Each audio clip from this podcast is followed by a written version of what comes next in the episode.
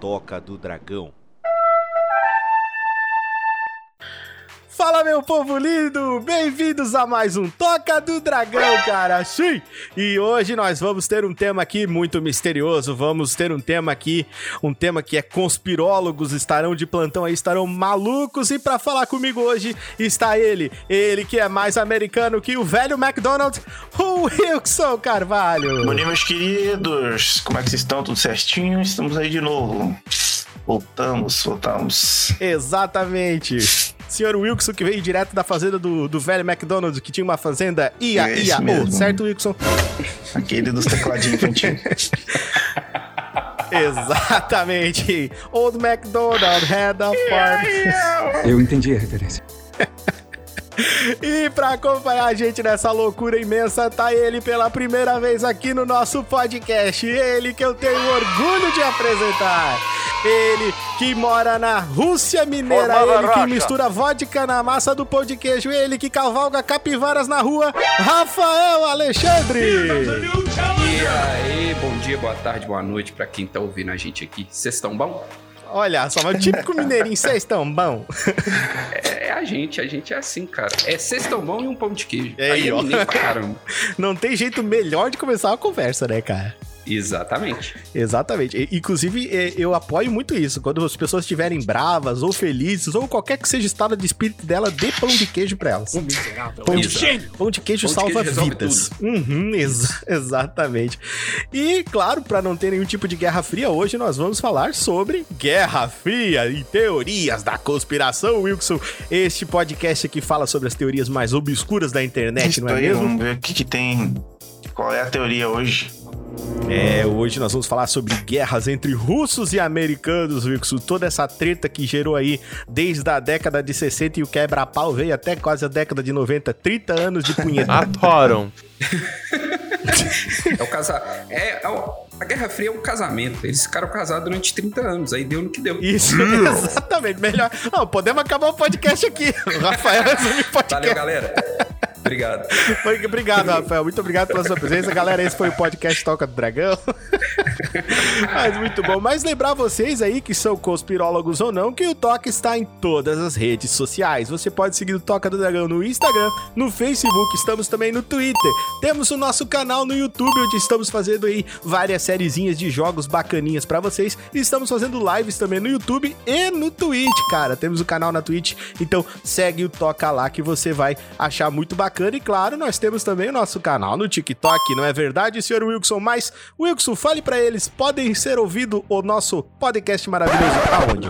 Eu esqueci, calma aí. esqueci do bagulho. o cara tem só um trampo, Rafa. Ele tem uma função, né? Uma única função, eu só peço isso pra ele. Eu leio 5 mil palavras. Ok. Mas no seu tempo. 5 mil palavras, Rafael, eu falo. Em aproximadamente 3 minutos. Ele tem que ler 10. Você já decorou, né? Já fez isso várias vezes. Eu não fiz tanto. 77 então. vezes, Wilson. Vai lá, estamos disponíveis nos principais reprodutores de podcast da internet, né, pessoal? Estamos no Anchor, no Spotify, no Castbox, Apple Podcasts, Google Podcasts, no Amazon Music e muitos outros. Então você escuta naquele lá que você tiver aí e achar que funciona melhor. Beleza? Meu senhor, mas olha só, Rafael, de primeira. É, é uma dicção perfeita desse cara. Eu fico impressionado. Todo mundo fica impressionado. Meu Deus.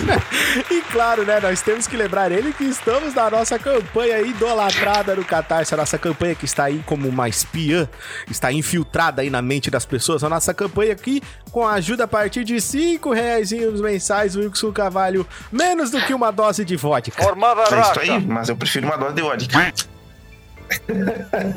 ainda uma dose de vodka ainda é melhor, Wilson?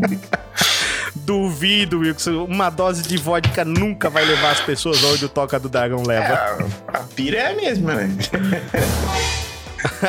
Quase a mesma coisa. Não, tem que ser uma dose, uma, uma dose de vodka bem forte é pra tipo, igualar no toque, cara. Mas não quer dizer que eu vou beber. Então, pessoal, paguem a gente e não bebam. Exato, cara. Beber faz mal pro fígado. É, pode ser, é verdade. É, é, a gente não pode. Como é que se diz? Incentivar o É alcoolismo, isso. né, Wilson? Já basta o nosso outro integrante, né? Pois é.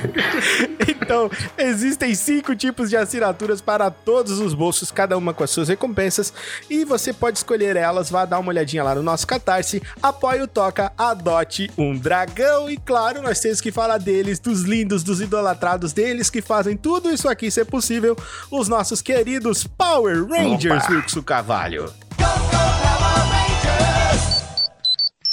São eles, Paulo Deruzelvi, Felipe Daniel, o senhor Tiago Kawabata, Bruno Brás, o Ernie Cristiano, o Mr. Dova, o nosso querido lindo idolatrado que está hoje aqui com a gente, Rafael Alexandre. Rafa, dá um oi pra galera. Opa.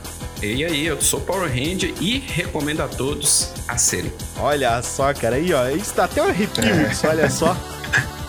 Incentivar aí. Exato, cara, tem que incentivar o pessoal. E não só ele tá incentivando o pessoal, como hoje nós temos uma notícia maravilhosa, Wilson Carvalho, olha só.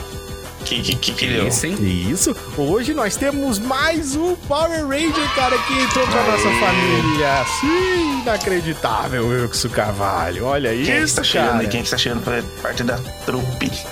O conhecidíssimo Eduardo Vasconcelos, também conhecido como Eduardo Henrique Vasconcelos. O homem tem vários nomes, ele tem mais nome que Dom Oh. Pedro I. Depois ele vai dizer pra, pra nós qual nome ele quer ser chamado, mas eu vou chamar ele de Eduardo Vasconcelos. E, claro, como diz a tradição do Toca, né? Todo Power Ranger novo que entra aí pra ajudar a gente vai ganhar a sua cor única e o seu Megazord único especial, Isso não é verdade, Wilson? Exatamente, cara. Então vamos começar pela cor, né, cara? Que cor será que o Eduardo Vasconcelos ele ia, ele ia atingir no espectro de cores aqui do nosso arco-íris multicolorido de Power Rangers, hein, Rafael? Rafael? Cadê o Rafael? Opa, a, a- a ligação caiu, voltei. E aí, Rafa, que cor você acha que, que, que o Eduardo Vasconcelos poderia atingir do nosso espectro de cores aí? Já temos o Power Ranger preto, já temos um Power Ranger verde, já temos um Power Ranger branco, já temos um Power Ranger azul. Ah, aqui que a gente pode lançar um laranja pra ele, hein? Um Power Ranger laranja, cara. Gostei, gostei bastante dessa ideia, cara. Um Power Ranger laranja, um Power Ranger laranja mecânica. Pô, olha, Olha só que cult, Que que, chique. caralho. Olha só, um Power Ranger laranja mecânica com o Megazord do que, Então, Wilson? como ele tem vários nomes, né? Eu acho que nada mais justo que um Megazord que pode ter várias cores. Então, eu acho que um camaleão de Megazord Um camaleão, Wilson. Perfeito. Então o Megazord dele Nossa, vai ser um que ser um camaleão, mas é camaleão claro que não vai ser um diferenciado. camaleão qualquer. Mas que, o que, que esse camaleão faz, Rafa? Nossa, cara, o que, que esse camaleão pode Além de fazer? trocar de cor, ele pode trocar de cor, ele pode fazer o que mais? Putz, É difícil gente. cara. Porque o camaleão já tem uma. Ele tem uma habilidade muito peculiar, né? Que ele se camufla em qualquer lugar porque ele troca de cor. O que mais que ele pode fazer? Cara, eu, eu acho que ele é um camaleão que ele é dotado com, os, com as artes da Meu Deus, capoeira, cara. Ele é camaleão um capoeirista. camaleão capoeirista. Ele é um camaleão. Camaleão direto do Brasil. Claro, um cama- camaleão brasileiro. Ele é um camaleão capoeirista de Belém, Nossa cara. senhora. Ó, Que é pra ser perfeito. perigoso, tá ligado? Eu não conseguiria chegar nessa Não, o conclusão. bicho assim. ele tem uma Parabéns. criatividade, sabe? Acho que ele só perde pro Mr. Nova na criatividade pra inventar coisa. O Mr. Nova, Então é isso aí, cara. Olha só, Wilson Carvalho, Eduardo Vasconcelos, o nosso Power Ranger laranja mecânica com o Megazord camaleão capoeirista de Isso Belém. aí. Muito bem, parabéns. Olha só, bem-vindo à família, senhor Eduardo Vasconcelos. Nós ficamos muito felizes em ter você aqui.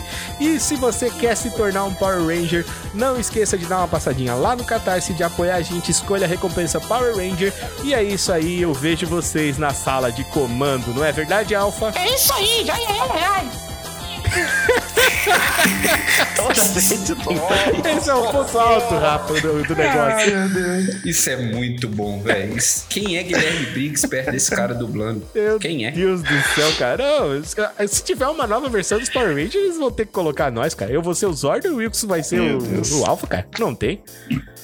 Sem sombra de dúvidas. Não tem, nem, Parabéns. não tem outro pra, pra, pra assumir, tá ligado? Não, não tem. Concordo. E claro, né, cara, lembrar vocês aí dos nossos queridos parceiros, eles que sempre estão dando uma força aqui pro Toca. O nosso lindão professor também joga Nando Stuck, que tá voltando aí com os podcasts. Você dá uma olhadinha, fazendo live direto também. Paulo Deruzelvio, querido e inenarrável. O Shingeki no Paulinho, é, não é verdade, Wilson? Nosso titã de estimação. Isso, nosso titã de estimação. O cara tem 2,18m. Episódio passado tinha 2,16, é, né, Wilson? Vamos aumentando. o homem não para de crescer, tá em fase de crescimento ainda, Rafa. Tem Deus, pai. Para, meu filho. Você vai chegar aonde? o bicho é a torre de Babel, tá ligado? Eu aqui com os meus 1,69m, feliz da vida. É, Rapaz. cara, o Paulinho é quase o dobro do homem que você é, Rafa. Ai, que delícia. que não é difícil também, né? Vamos combinar. Não, pro Luiz é difícil. Porra, porra que pancada, meu. E claro, o nosso querido canal Café Gamer do nosso lindão Felipe Daniel, Kitsune Game Reviews e a Rádio Anime Night do nosso amigo Cristiano Siqueira, Estalagem Nerd do César, do Caí da Natália e da minha pessoa, o Condado Braveheart do Lorde, do Professor Bait do Alquemarra, o Centro RPG Maker do Ryzen e do Gabs, o Mestre do Cast do nosso amigo Early, Dice Master do nosso amigo Jean, JC Company do nosso amigo Jonathan Carvalho, Os Digital do nosso amigo Armazinho e os queridos, lindos, gostosos amigos nossos do Bem-vindos à quinta série, onde hoje nós temos um integrante aqui. Então, Rafa, faça o seu jabá. Pô, cara, vamos falar um pouquinho do Bem-vindos à Quinta Série, que é um podcast que até o Richard fez uma alcunha que a gente usa até hoje, que é um podcast de aleatoriedades. Então, para quem gosta de ouvir coisas aleatórias, porque a gente geralmente inicia um assunto e nunca termina ele. Não sei o que acontece no meio do caminho, a gente se perde, mas é um podcast divertido e estamos lá, eu, Luiz, Adelson, o Caico e convidados. Daqui a pouco vai o Wilson e o Richard lá também. Vai rolar, Exatamente. É muito divertido, galera. Vão lá, escutem o Bem-vindos à Quinta Série. Eu apoio e eu acho muito massa, cara. O, o podcast deles é muito divertido, vale muito a pena. Vocês vão lá escutar, dar boas risadas com eles. A turminha é demais. E lembrar vocês também que nós temos um grupo no Telegram, um grupo público do Toca do Dragão, que está aí o link na descrição. Basta você clicar e entrar para fazer parte da nossa turminha. Lembrando que os Power Rangers têm um grupo especial fechado, único só deles. O Alameda dos Anjos, né, Wilson? Telegram. Já que você exatamente o você do WhatsApp, né? Que é o único que eu ainda dava uma olhada. É, exatamente. Coisas em duplicidades eu não sou a favor não, de doppelgangers, cara. Você criou o bagulho, cara. você criou. eu, eu, eu criei, eu destruo. Eu, eu, eu sou assim, Wilson. O Richard dá, Richard tira. feito Deus, tá certo. É isso. Nossa, que comparação humilde, né, Rafa? Porra. Porra, meu, ô, louco, bicho. E lembrando que você pode enviar um áudio pra gente que a gente vai tocar aqui no final de todo o episódio. O áudio pode ser enviado no Telegram pra gente ou pelo Anchor mesmo, que tem uma ferramenta aí. E claro que agora chegou a nossa hora, uma das horas mais esperadas por vocês aqui no Toca do Dragão, que é a nossa querida leitura de e-mails. Aê! Essa é a leitura de e-mails do Toca do Dragão. Se você quiser participar, envie o um e-mail para a gente também, que nós leremos o seu e-mail aqui no nosso podcast. Fique agora com a leitura de e-mails dos nossos ouvintes. Yeah! E vamos começar com a primeira leitura de e-mails do dia, que é adivinha de quem, Rafa? Ah, será que eu vou adivinhar? Valendo 100 buticões, Rafa. Que demais! Ah, talvez, talvez seja do Mr. Dova. talvez. Mr. Dova, exatamente, Rafael. Exatamente. O senhor Mr. Dova, que ele manda o e-mail com o seguinte título: hashtag toca Who Are You? Ele manda um e-mail dizendo o seguinte: Olá, tocudos. Olá, Mr. Opa. Bom ainda me recuperando daquela situação que contei em segredo para vocês no e-mail anterior sobre aquele programador. Passei por uma, por uma outra situação. Estava andando no shopping, fui resolver uns babados na linha telefônica e fui obrigado por um moço que não sabia meu nome e chegou com toda a intimidade. Fui foi tão marcante que ele me reconheceu de Opa. máscara. Olha só. Segundo Eita. ele, em resposta, chamei de meu bem, hum, porque esse é o vocativo universal para quando a gente não lembra de alguém que já pegou. Opa! Faz sentido, faz sentido. Pô, muita Muito. gente chama o Wilson de meu bem, cara. Mas, mas não quer deixar a pessoa triste. Hum, e pretende manter a conversa saudável. Hum, faz sentido.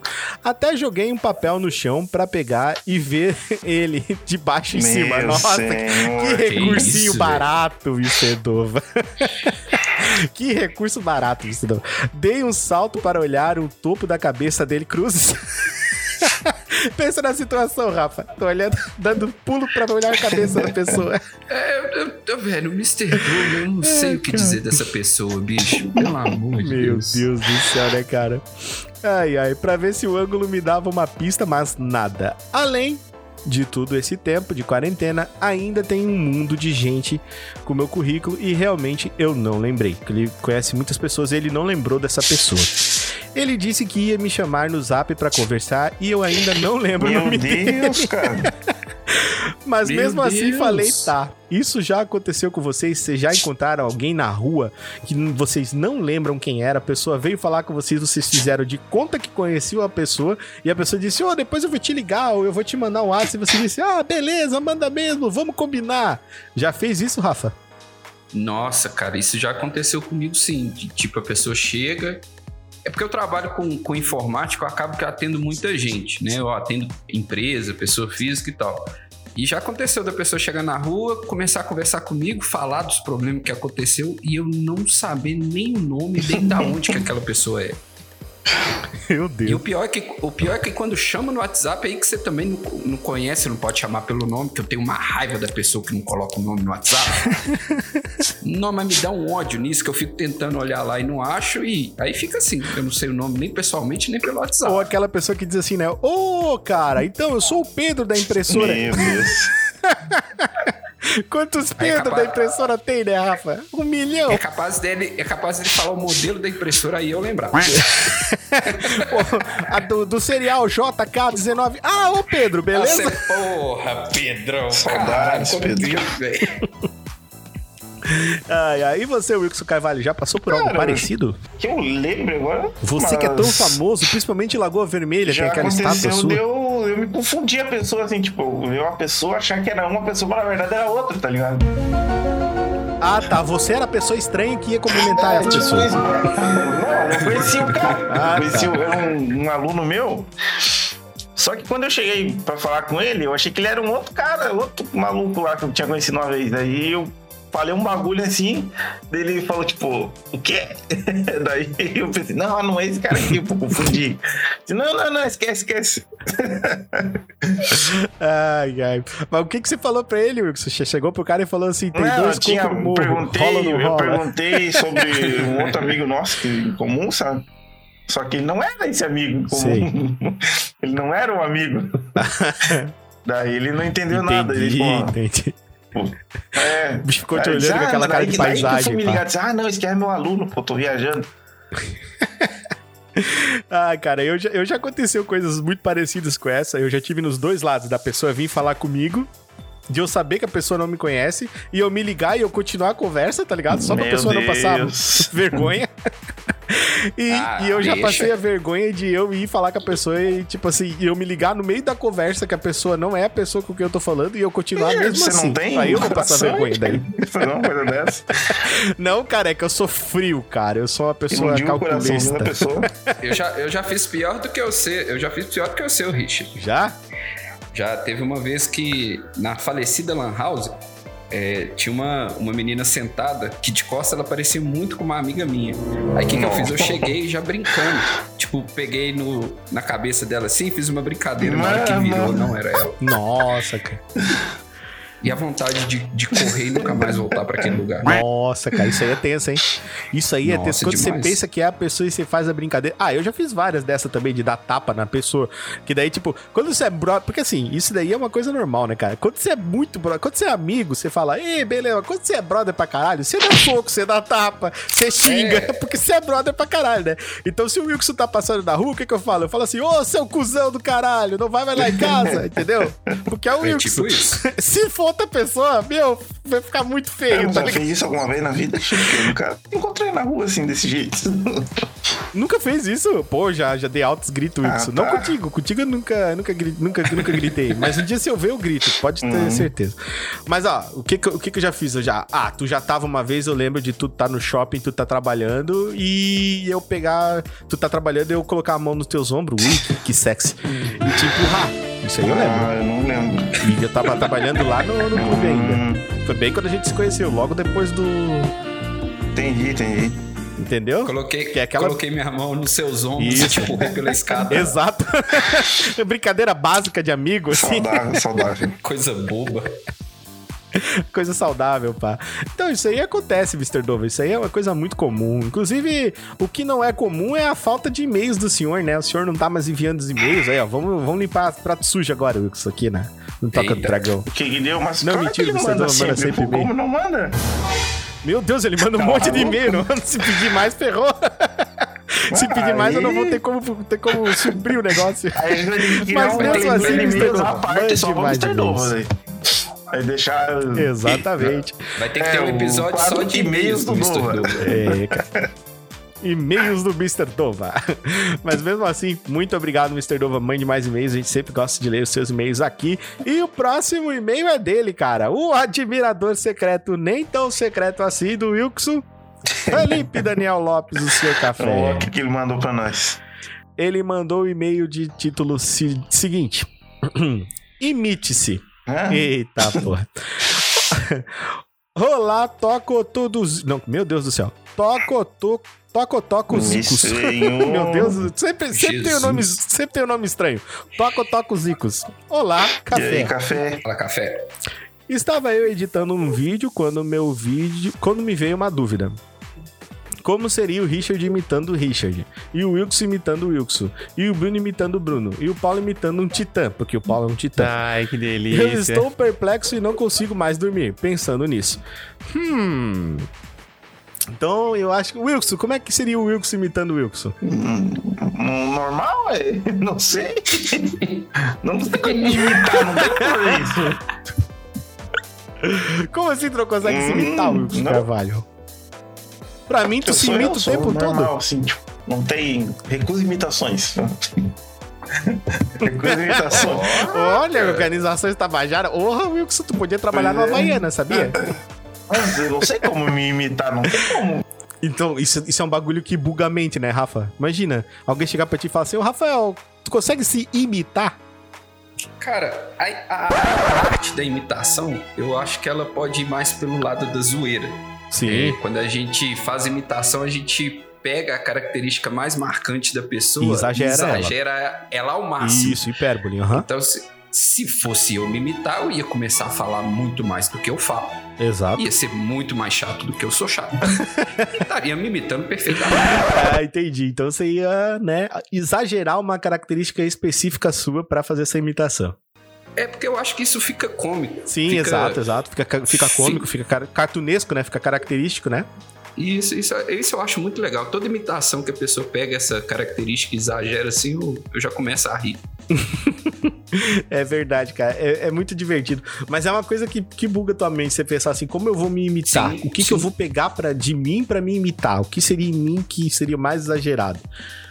Porque, que nem o Wilson falou, tá ligado? Ele, ele pegaria provavelmente algumas coisas dele que ele tem mais exagerado, né? Tipo, o que que o Wilson tem de exagerado? Vamos ver. Hum, vamos pensar o Wilson aí. A, a capacidade de, de ler o episódio durante o episódio. Isso, exatamente. Essa capacidade de, de não saber, a capacidade de reclamar, de perder o episódio do que a única coisa que era pra ler. É, É, faz, faz sentido. mas eu não consigo me É, mas- imitar. mas é não isso, cara, eu acho- Me imitar. Não, é, é uma coisa que eu também fico pensando, cara. Talvez eu. Eu seria mais exagerado do que eu sou, mas eu acho muito exagerado o jeito que eu já sou. Porque isso aqui já é exagerado. tá ligado? Já é muito exagerado, já é muito expansivo. Acho que é Então você ia ter que se conter um pouquinho. Exato, é. Fazer o contrário, né? É, isso seria interessante, né, cara? Pensar em como a gente seria ao contrário do que a gente é. Aí eu ia ser legal. Eu ia ser uma pessoa massa. O Adelso seria uma pessoa que todo mundo ia amar. Isso, Pela olha só, lógica, né? O Luiz seria alto.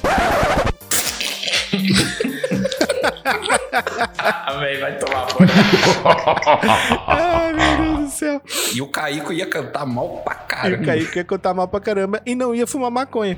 O que- É verdade. o que faz todo sentido. Os caras já estão participando antes de participar, tá ligado? É, é, é, virou, virou, como é que fala? Ofensa gratuita. Isso, exatamente. Ofensa gratuita. É porque se o Toca não ofender todo mundo, não é o Toca. É assim que Ah, funciona. é, ass- é assim que eu gosto. É isso então. Felipe Daniel Lopes, muito obrigado pelo seu e-mail. Nós vamos pensar em como imitar a nós mesmos. O Wilkson vai trazer uma imitação de Wilkson da próxima vez, né, Wilkson? É. Não, provavelmente não. Ele pensando, é, não, não, provavelmente não. É, eu quero me imitar e o problema é seu. É, Aforam. exatamente. então é isso aí, senhor Café. Mande mais e-mails pra gente. Muito obrigado pelo seu e-mail. E vamos para o último e-mail do JC, cara. JC Gamer, ele, Jonathan Carvalho. O e-mail dele é hashtag Cineminha. E ele começa o e-mail dele dizendo o seguinte: Bom dias, compatriotas do Toca Uma Pra Mim. Olá! E aí, JC? Quer dizer, toca do dragão como estão vocês. Bicho é louco. Estou aqui para discutir algo muito relevante, falar do meu gostos por filmes e ouvir um pouco dos seus também. Particularmente, eu não gosto muito de filmes de terror porque me, deixa- me deixam muito eufóricos. Porém, aproveitando a vibe do, do último podcast, eu fiz um top 3 é, que mais ou menos fiquei com medo, ansioso ou tremendo na cadeira com a minha cobertinha. Começando pelo terceiro filme, It, a Coisa. Opa, excelente. Cara, esse filme me deixou muito ansioso. Sabe quando você fica na cadeira falando, você é burro? Quem coloca a mão no bueiro? Sim. atrás de você, atrás de você. Bem, eu fico nessa forma olhando nos filmes de terror. Pra segunda colocação, eu coloco Bird Box, bom também.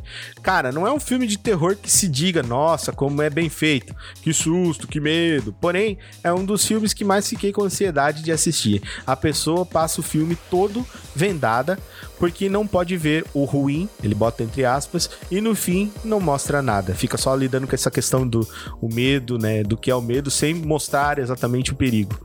Ah, e para o primeiro colocado, que ele bota aí no pódio de ouro, é Annabelle, cara. Foi um filme Não, que, não. meu Deus, Meu Deus que do medo. Eu odeio bonecos. Ele, ele tem medo de bonecos.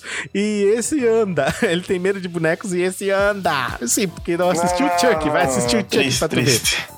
Uai, ele não pode assistir Toy Story. Sim, porque são bonecos todos que andam. E dá Porra, medo também. assim, como é que você tem medo da Anabelle, mano? Não, não, não, não.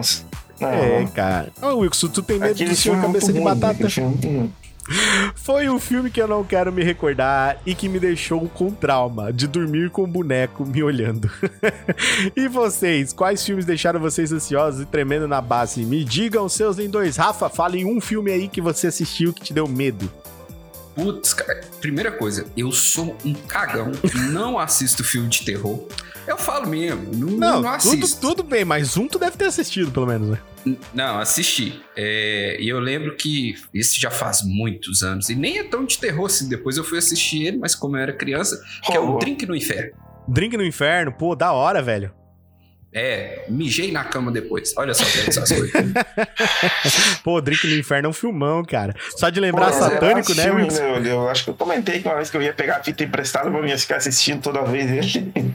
Cara, é muito. Não, mas é, Esse filme é uma bom. coisa que aconteceu depois desse filme, que é sério mesmo, eu assisti, o- eu e minha irmã mais velha na época, a gente terminou de assistir o filme e tal.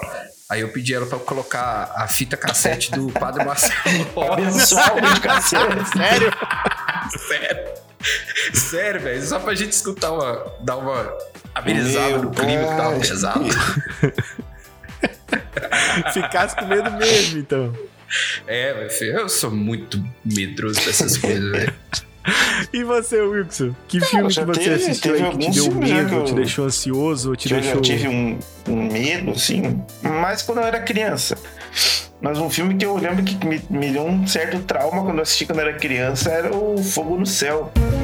Dos ET lá, dos alienígenas. Que daí, tipo, foi quando eu tive muito medo de ET quando era criança. assim. Medo mesmo, tá ligado? Porque eu achava que eles iam vir me buscar de noite. Pena que não vieram. Pena que não É. vieram, né, Wilson?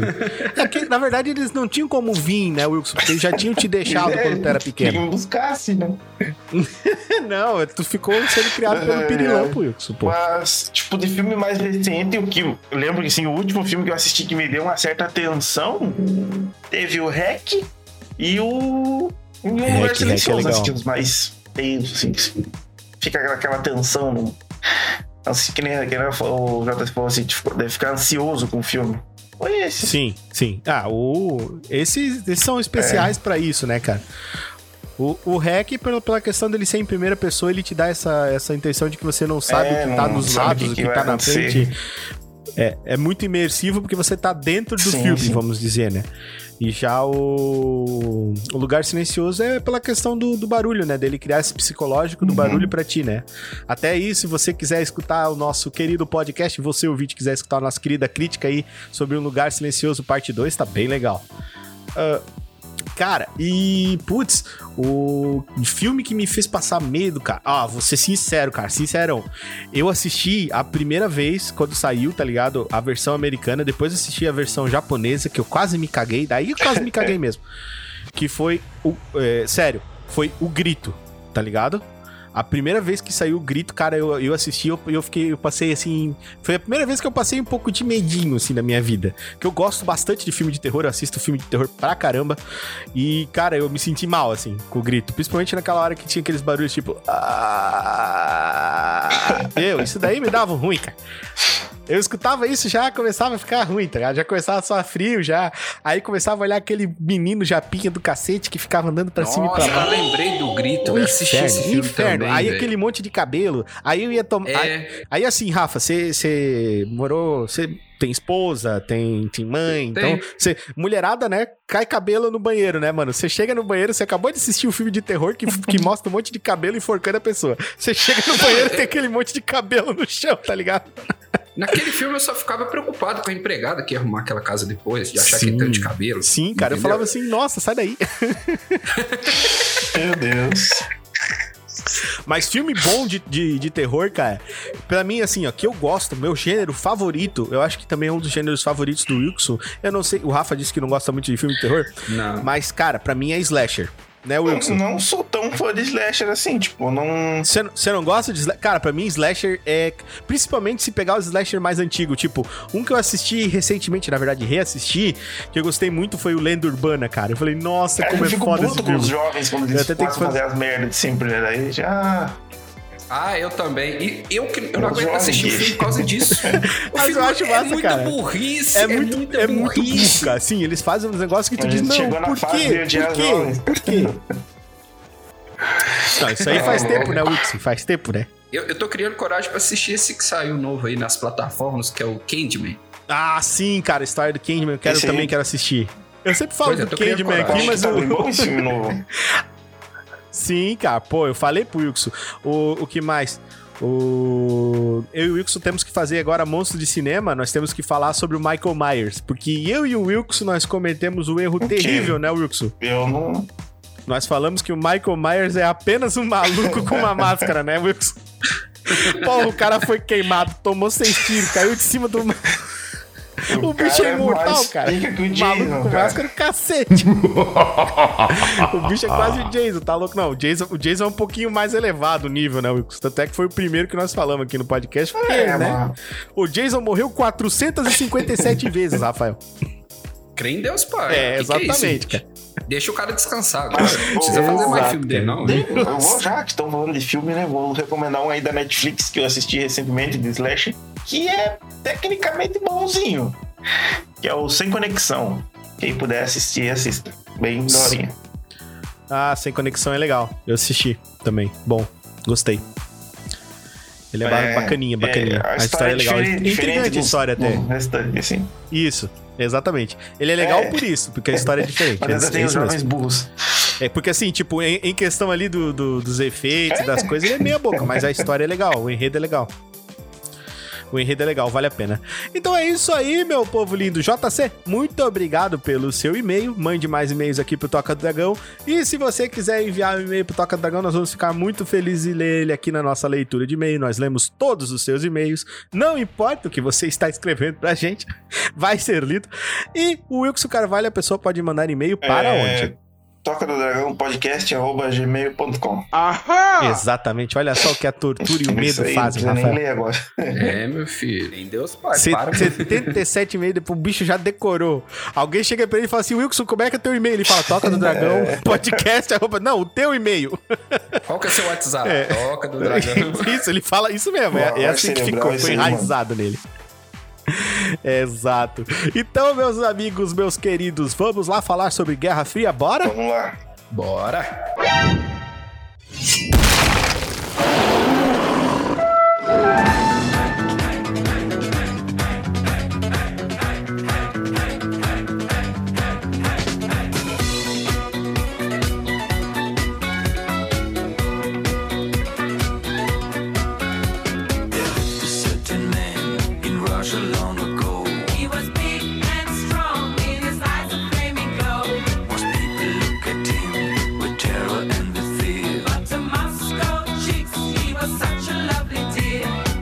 Foi a Guerra Fria, cara? A Guerra Fria foi o nome dado ao período da história marcado principalmente pela disputa armamentista entre Estados Unidos da América e a União Soviética, mas não é somente isso. Logo após fim- o fim da Segunda Guerra Mundial, duas nações acabaram se projetando como superpotências devido ao seu poder bélico. Estados Unidos à frente de um bloco de países que tinham como modelo econômico o capitalismo e União Soviética, que liderava Nações Unidas pelo regime militarista com base no socialismo. O conflito aqui era, basicamente, inevitável, visto que cada um dos lados buscava hegemonia global de acordo com sua visão sócio e político-econômica no mundo. Alguns historiadores defendem que esse período teve seu início em 1945, com o pós-Segunda Guerra, e durou até meados de 1991, quando houve a dissolução da União Soviética. E apesar das perdas da União Soviética no fronte oriental e das perdas dos Estados Unidos em Pearl Harbor, ambas as nações emergiram economicamente bem do pós-guerra em relação às demais nações que participaram, é, direta ou indiretamente do conflito. Só um adendo aqui, a gente fica impressionado, né? Chega a Segunda Guerra Mundial, termina a Segunda Guerra Mundial e dá início praticamente à Guerra Fria, né? Exatamente. Aí, quais, são, quais são os países que estavam mais tranquilos depois da Segunda Guerra Mundial? Quem será? Os dois que estão, né, travando essa Guerra Fria aí durante muito tempo, né? Exatamente. 45 Quem saiu como 91. mocinho, né? E aquele que tava evoluindo, né? As suas trincheiras, evoluindo economicamente as coisas, né? Aí cada um chegou nos países que foi abalado pelo outro lado e falou: não, junta aqui que vai Chega dar em bom. nós. Deu aquele abraço gostoso, não tem, Rafa? Aquele vem cá. É, vem cá. Chega Olha o que, que eles fizeram com você. Tacaram Você um vai em você, vem aqui. É, exatamente. É, rapaz. Com o mundo bipolar, em 1947, o presidente americano Harry Truman, em um discurso no Congresso de seu país, declarou que o objetivo dos Estados Unidos seria deter o avanço da ameaça comunista representada pela União Soviética, o que virou a maior retórica da Guerra Fria, a ameaça comunista. Nós, nós, nós fomos criados nisso aí, né, Rafa? Eu, eu escutei muito isso, meu, porque eu sou de 88. Eu escutei muito isso, né, ainda, tipo assim, isso eu sou um reflexo disso, né? E na, na minha infância eu escutava muito isso ainda, de resquício desse negócio de ameaça comunista. Os comunistas são isso, os comunistas são aquilo. Até hoje ainda tem esse papo, tá ligado? É isso que eu ia falar, cara. Isso aí até hoje está presente na nossa sociedade, né? Eu também sou de 89. É, recordo bem pouco de escutar isso quando jovem, né? Criancinha. Mas depois que você atinge a vida adulta, você começa a ouvir isso de, Sim. de uma galera. Ah, sei lá, cara. é É muito complexo a gente falar disso, mas tem uma galera que vive repetindo isso até hoje. Sim. Foi então que nessa época o governo americano pôs em prática o Plano Marshall, que foi um conjunto de medidas que tinha por objetivo recuperar economicamente a Europa e assim evitar que a influência da União Soviética e os ideais socialistas se espalhassem pelo continente. Países como Alemanha, Inglaterra e França receberam ajuda econômica dos Estados Unidos. Porém, os soviéticos também criaram um plano para manter seus aliados, o Conselho para Assistência Econômica Mútua, Comic Con, que foi uma resposta soviética ao Plano Marshall, iniciado em 1949. Buscava integrar economicamente as nações do leste europeu, como Alemanha Oriental, Polônia, Romênia, Tchecoslováquia e entre outros. Um Exato. adendo aqui, o, o, o Richard e o Wilson. Pelo menos uma coisa boa a gente já viu aqui da, da Guerra Fria. Que foi a criação da das- Comic Con. da Comic Con. Que é aquele negócio que o pessoal vai, Isso, a vai Comic Con. fantasiado. Isso mesmo. O pessoal vai- É esse, esse, esse evento boa. mesmo, Rafa. Ah, tá certíssimo. Não, não, tá certíssimo. É esse evento mesmo. Foi esse evento que foi criado, o pessoal se vestindo lá. Inclusive o Putin vai até hoje vestido de. Ele vai vestido de magneto. de vermelho piada voando literal, no meio velho. da galera com uma bola de energia. É isso que ele faz. A ameaça constante de um conflito estabeleceu duas alianças militares que caracterizam o período da Guerra Fria. A OTAN, Organização do Tratado do Atlântico Norte, fundada em 1949 entre Estados Unidos, Canadá e seus principais aliados na Europa, e o Pacto de Varsóvia, assinado em 1955 entre a União Soviética e os países do leste europeu. No que ficou conhecido como Cortina de Ferro, conjunto de países aliados à União Soviética que criavam um cordão de isolamento geográfico em relação à Europa Ocidental.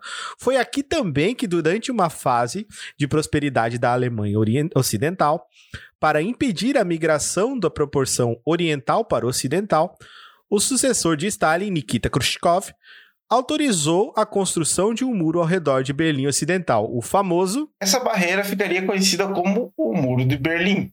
Além de, Exatamente, além de impedir a migração para o lado ocidental, o muro separou famílias, amigos e o mesmo povo. E foi visto como um símbolo das arbitrariedades da Guerra Fria. A característica mais aterrorizante da Guerra Fria foi a dita corrida armamentista, onde as duas nações faziam demonstrações constantes de poder e de armas bélicas capazes de causar destruição em massa. Isso aí, Rafa, era mostrar o pau. Quem tem pau maior? É, isso aí é falar assim: ah, você tem esse brinquedo aí, olha, Olha o o tamanho meu. do meu É, aqui. é vem duas crianças, tá ligado? É o Falando, a minha chegar bola é melhor que a sim. sua. Ai, que delícia. E, bom, nossa, É. melhor analogia que eu Isso, já vi. é É, o tipo Chaves assim, brincando e o Kiko isso. falar assim: ó, meu, olha aqui o meu brinquedo É. que a minha mãe me deu. Não, é que nem quando o Kiko falava, o Chaves vinha e dizia assim: Olha só, o Nhonho me prestou a bola. Aí o Kiko falava assim: Espera o professor Gilafaz me trazer a bola quadrada. É verdade. Era isso. E a situação começou a ficar tão fora de controle que a opinião pública em geral começou a cogitar se haveria um mundo depois de uma guerra entre essas duas nações, instaurando um reino de terror por todas as partes. Vocês dois achavam que realmente esses países iam entrar em guerra pra acabar assim com o mundo? Já que o poderio bélico deles aumentaram assim gigantemente É, era exponencial, sabe, cara, durante esse período. Depois que tu estuda um pouco a história ali da- dessa parte do período, você percebe, assim, que na verdade não passava de, de, de cão que ladra e mais não morde, né? Sabe? Que- Acho até que esse ditado deve ter vindo desse período aí, cara. Rapaz. Ser. Porque eles ficavam muito nisso, mas o que tinha em si é, do que era representado na mídia, e principalmente os testes que eles faziam, botava medo geral na população. E a mídia é uma coisa que até hoje a gente não controla direito, né? A mídia, imagina, hoje tem fake Imagina se tivesse uma guerra fria na época do WhatsApp, com o tanto de fake news que tem. Jesus amado. Exatamente, cara. Ia estar assim, olha, os caras vão ticar uma bomba aqui no Brasil e todo mundo vai virar Meu jacaré. Essa, essa, essa mensagem possivelmente é vindo dos nossos pais e avós, né? Sim, Porque- exatamente. Se você não compartilhar essa mensagem com 10 pessoas, você vai virar um jacaré. Que demais. Exatamente, exatamente. Horrível. Então, com isso, tivemos o outro período conhecido como corrida espacial, onde ambas nações disputavam quem alcançaria sucesso em dominar o espaço primeiro. Isso aí foi legal, é o- velho. Isso aí foi. Isso eu acho foi. que isso aqui foi a única coisa boa que teve nessa palhaçada inteira. Isso aí foi muito da hora, porque assim, eles ficaram tão preocupados em falar assim, não.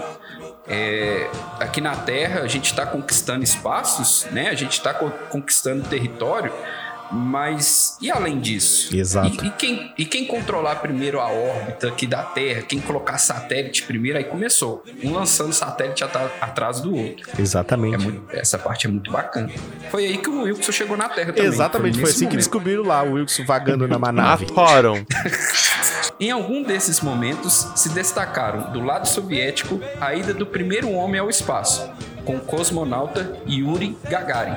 Em 1961, e do lado americano, a chegada do homem à Lua, em 1969, com Neil Armstrong.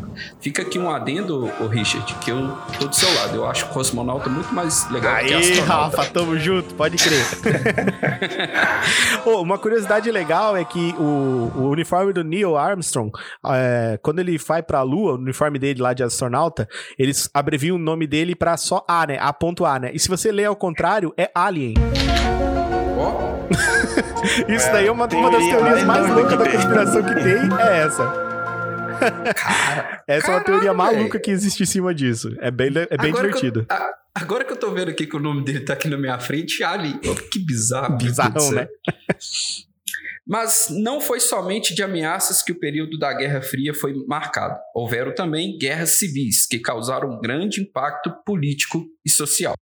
A guerra na Coreia, 1950-1953, que dividiu o povo coreano em dois países, a Coreia do Norte, apoiada pela URSS, pela União Soviética, e a Coreia do Sul, apoiada pelos Estados Unidos da América. A Guerra Civil do Vietnã, de 1955-1975, que foi a grande criadora do Rambo, né, para quem não sabe.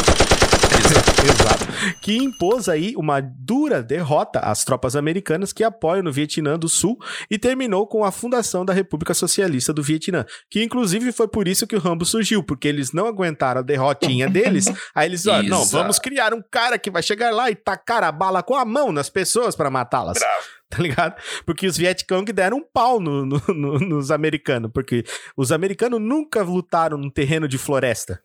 Aí chega lá naquele terreno subtropical, úmido, cheio de mosquito. As pessoas morriam por picada de mosquito lá, tá ligado? Malária matava mais do que o Vietcong naquela época, tá ligado? E vocês já viram ah, os esconderijos do vietnamita que tem no meio da, da no chão, floresta? né? Os Sim, os eram muito caras- ninja, velho.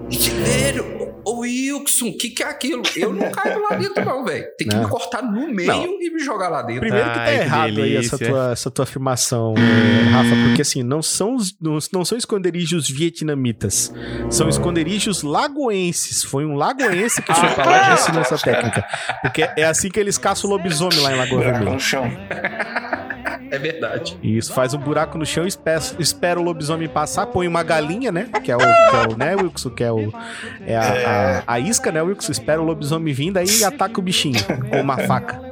Uma garruncha, né, Wilson? Dá um tiro com uma garruncha nele. Pra quem não tá entendendo nada que a gente tá falando, sério mesmo, depois procure no YouTube algum vídeo do pessoal mostrando como que eles entravam e saíam desses esconderijos. Cara, é Gente, animal isso aí.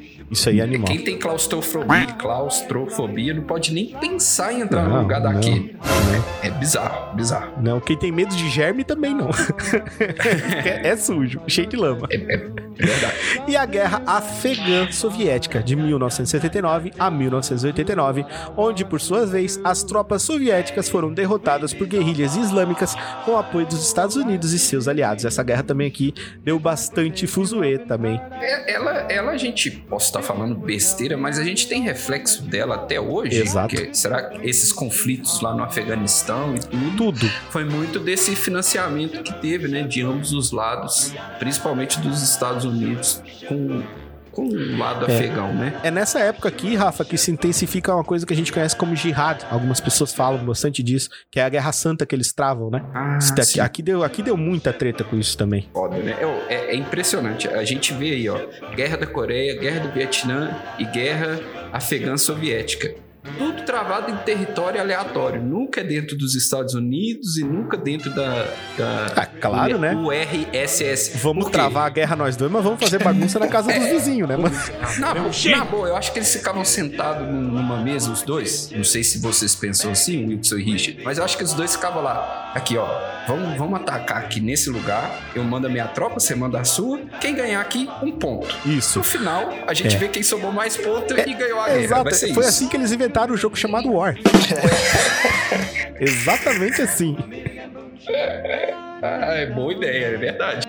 Tivemos também um período bem tenso entre as duas superpotências, que ocorreu em 1962, conhecido como a crise dos mísseis. Porém, isso acabou não acontecendo, aquilo que era intitulado na mídia sensacionalista na época como a Terceira Guerra Mundial. Exato. Vou, vou abrir um adeno nisso aí, Wilson. A minha mãe é de 66. E a, a irmã mais velha dela na época de 62, já tinha uns Uhum. 10 anos. E ela fala que ela lembra de ter escutado isso no rádio, de falar, tipo assim, aqui no Brasil, de, de falar assim, que as pessoas estavam tava acontecendo uma grande guerra, que iria acontecer uma, uma guerra no mundo inteiro novamente, que era para o Brasil se preparar, para as pessoas se prepararem, que existia o perigo de vir bombardeio pra cá. Imagina, cara. Deus. E é foda, né? É é porque, assim, acaba que nessa época a gente. A sociedade tinha basicamente dois veículos de comunicação: rádio e televisão. Sim. E assim, já tinha um delay da informação chegar pro, pro Brasil, pro veículo passar ela pra frente. Então, assim, ele recebia e falava, ó, vai dar merda. Aí já passava pra todo mundo, povo brasileiro, fiquem atentos, todo mundo vai morrer. O que o pessoal ia pensar, cara? Na verdade, já passava assim, né, Rafa? Vai dar merda? Já passava assim, ó. Já deu merda. É, já, já acionaram lá. Já tem míssil voando. É, tô vindo pra cá os mísseis, corre pra debaixo das coisas. Vão se enterrar nos buracos de Lagoense. Aí.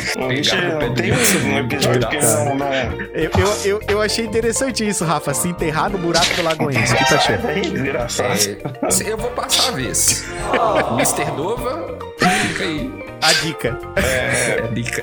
Com o início da década de 90, com a crise econômica atingindo a União Soviética, os países que compunham o grupo começaram a declarar independência. E em 1991, a URSS é desfeita e os Estados Unidos da América se torna a hegemonia global, política e economicamente. Exatamente. Em 1990, o mundo conheceu um fenômeno político geoeconômico conhecido como globalização, senhoras e senhores, que nós, em tese, vivemos até hoje. Eu não acredito mais que a gente viva até hoje, eu acredito que a gente já viva num outro tipo de, de, de período, mas eu não tenho certeza do nome dele, então eu não vou falar.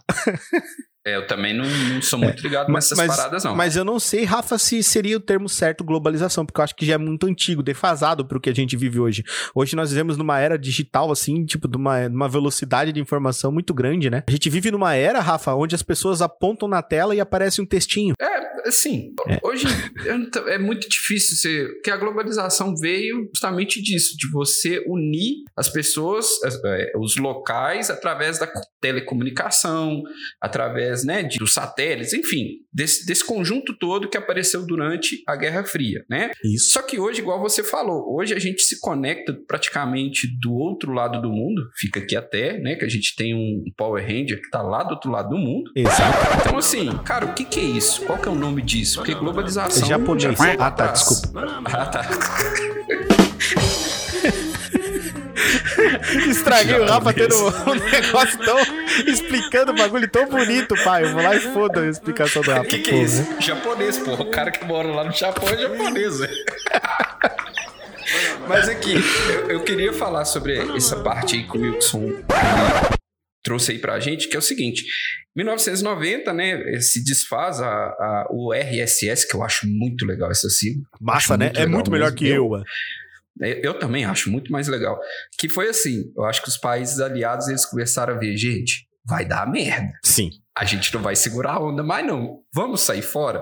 É tipo aqueles amigos seus que você fala assim, vocês estão junto comigo até o final, né? Sim! Na primeira oportunidade, vocês... Valeu, obrigado. Não quero mais não. É, chegamos no final, tá ligado? Eu acho que esse é o final. é aqui. É, exatamente. É, acontece, cara, é verdade.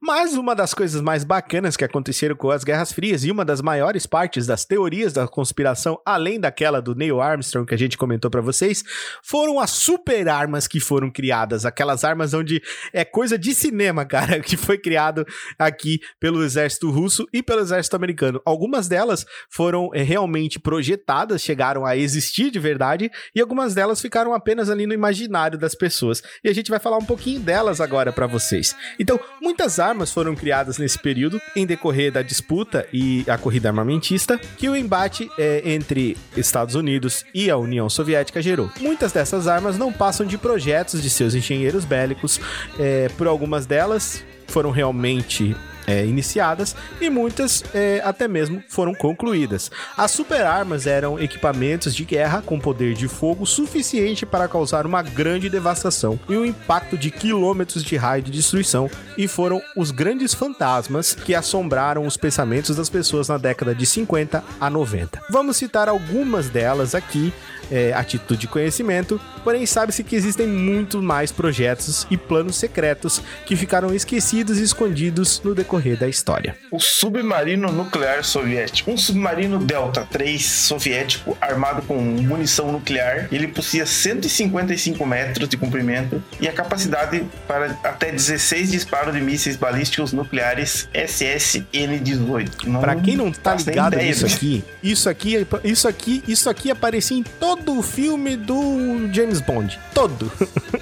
É verdade, velho. Agora que você falou que eu tô me ligando aqui, é verdade. Todo filme tem um submarino lá. Exatamente. Por que, que esse submarino ele é tão, tão visto assim? Porque ele é uma arma muito silenciosa, tá entendendo? E ele consegue realmente é, desbravar uma enorme quantidade de, de território rapidamente, porque o, o mar é mais difícil de localizar do que dentro da terra. O sonar ele é menos preciso do que um radar. Entendeu? Então, para você localizar o objeto é mais difícil. Tem maneiras melhores de camuflar. E imagina um submarino que é capaz de disparar 16 mísseis nucleares. Acaba com o mundo, né? É, Só cara, é uma isso. coisa perigosa para um caralho isso aqui. E o que me chama a atenção é o tamanho dele, 155 é um- metros. Isso aí é, é um campo de futebol e meio.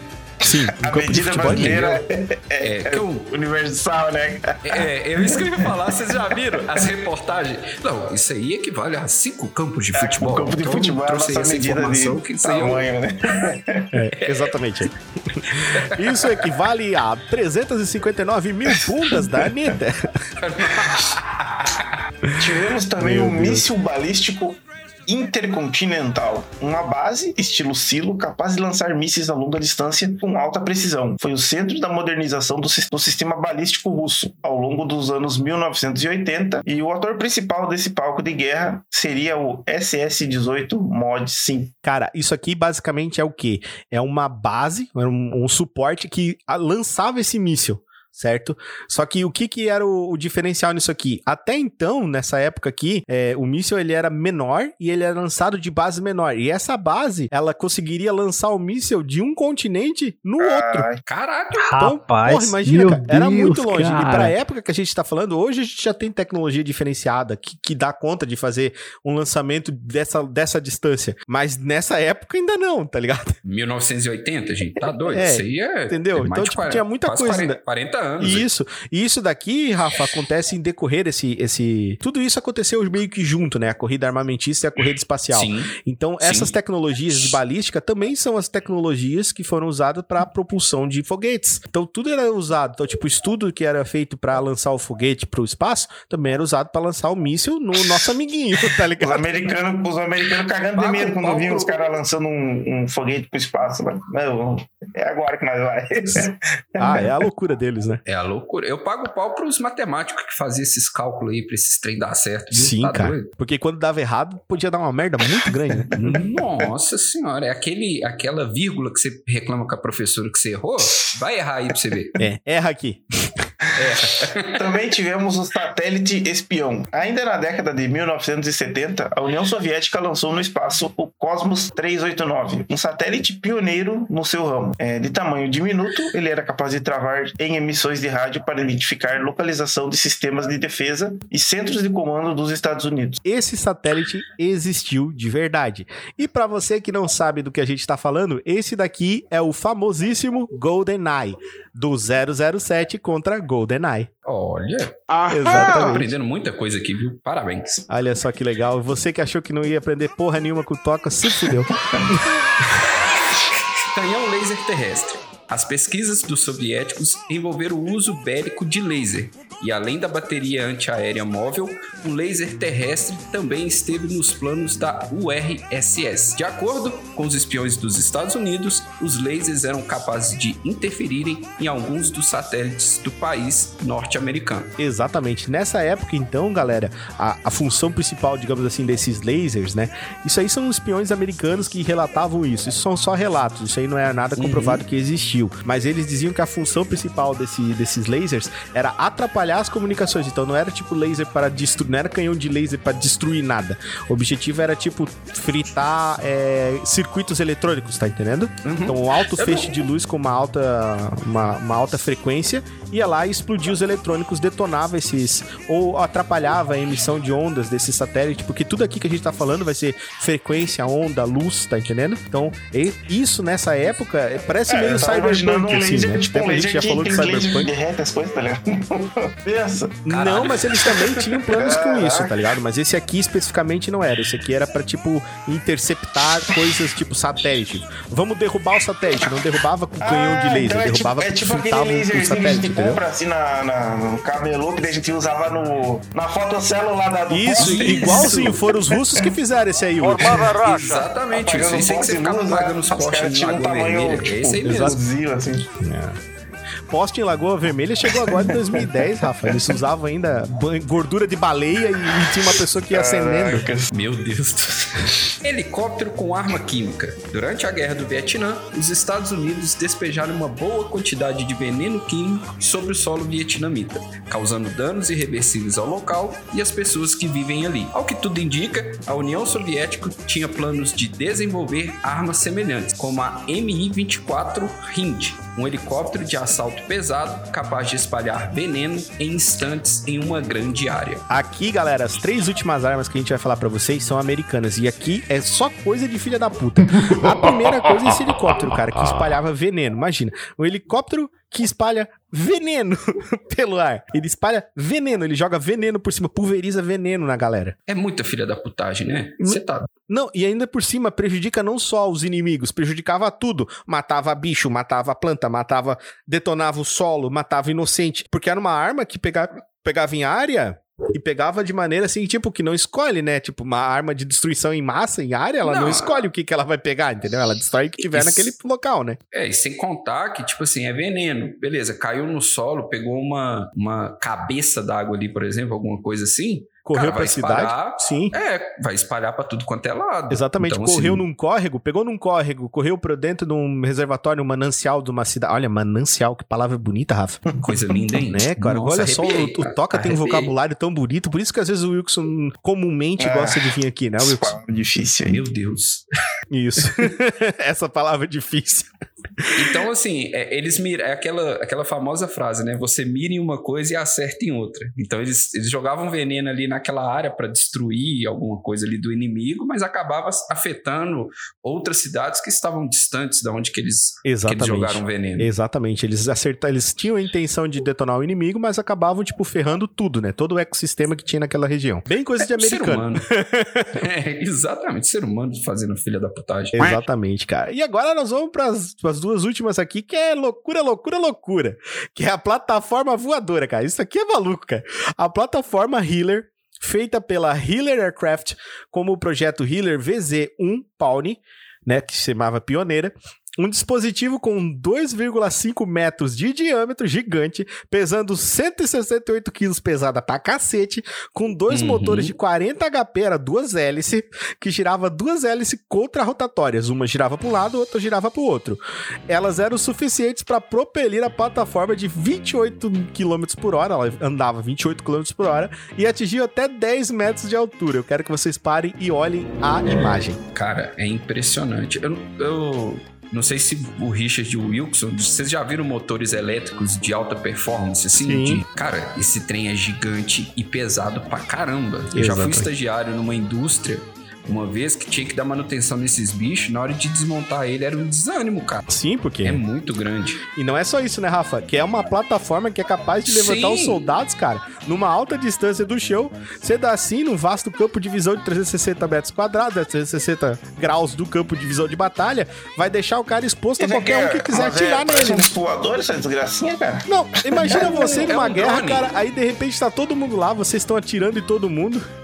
Aparece o cara voando no alto, é só pegar e atirar, né? Pô, Cara, mata na hora. É Porque Mas- isso, aqui, mas- isso aqui não tem vantagem tática Tá nenhuma. desprotegido, mano. Zero. Você tá expondo, na verdade, o seu soldado, Sim, né? cara, quem faz isso, cara? Ah, porque daí ele vai estar. Não, cara, sem- falar, cara, que o tanto de gente que deve ter morrido por causa disso aqui, porque se escorregar, bota uma perna aí, alguém tá embaixo, se essa hélice desce, cara, tchau. É, esse, esse É, aqui é é o muita bagulho que é só pra se o- mostrar, meu. Tipo, os caras lá na guerra, eles dizem, ó, mas o meu soldadinho voa aqui, ó. O teu não.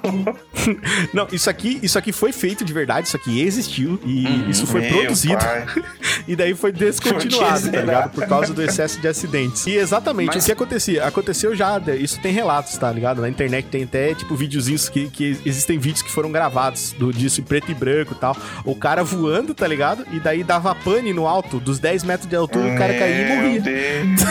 Sim- simples assim, né? Só isso, cara, assim. Então, tipo, se o cara não morresse com o tiro do soldado, ele morria na queda. Oi.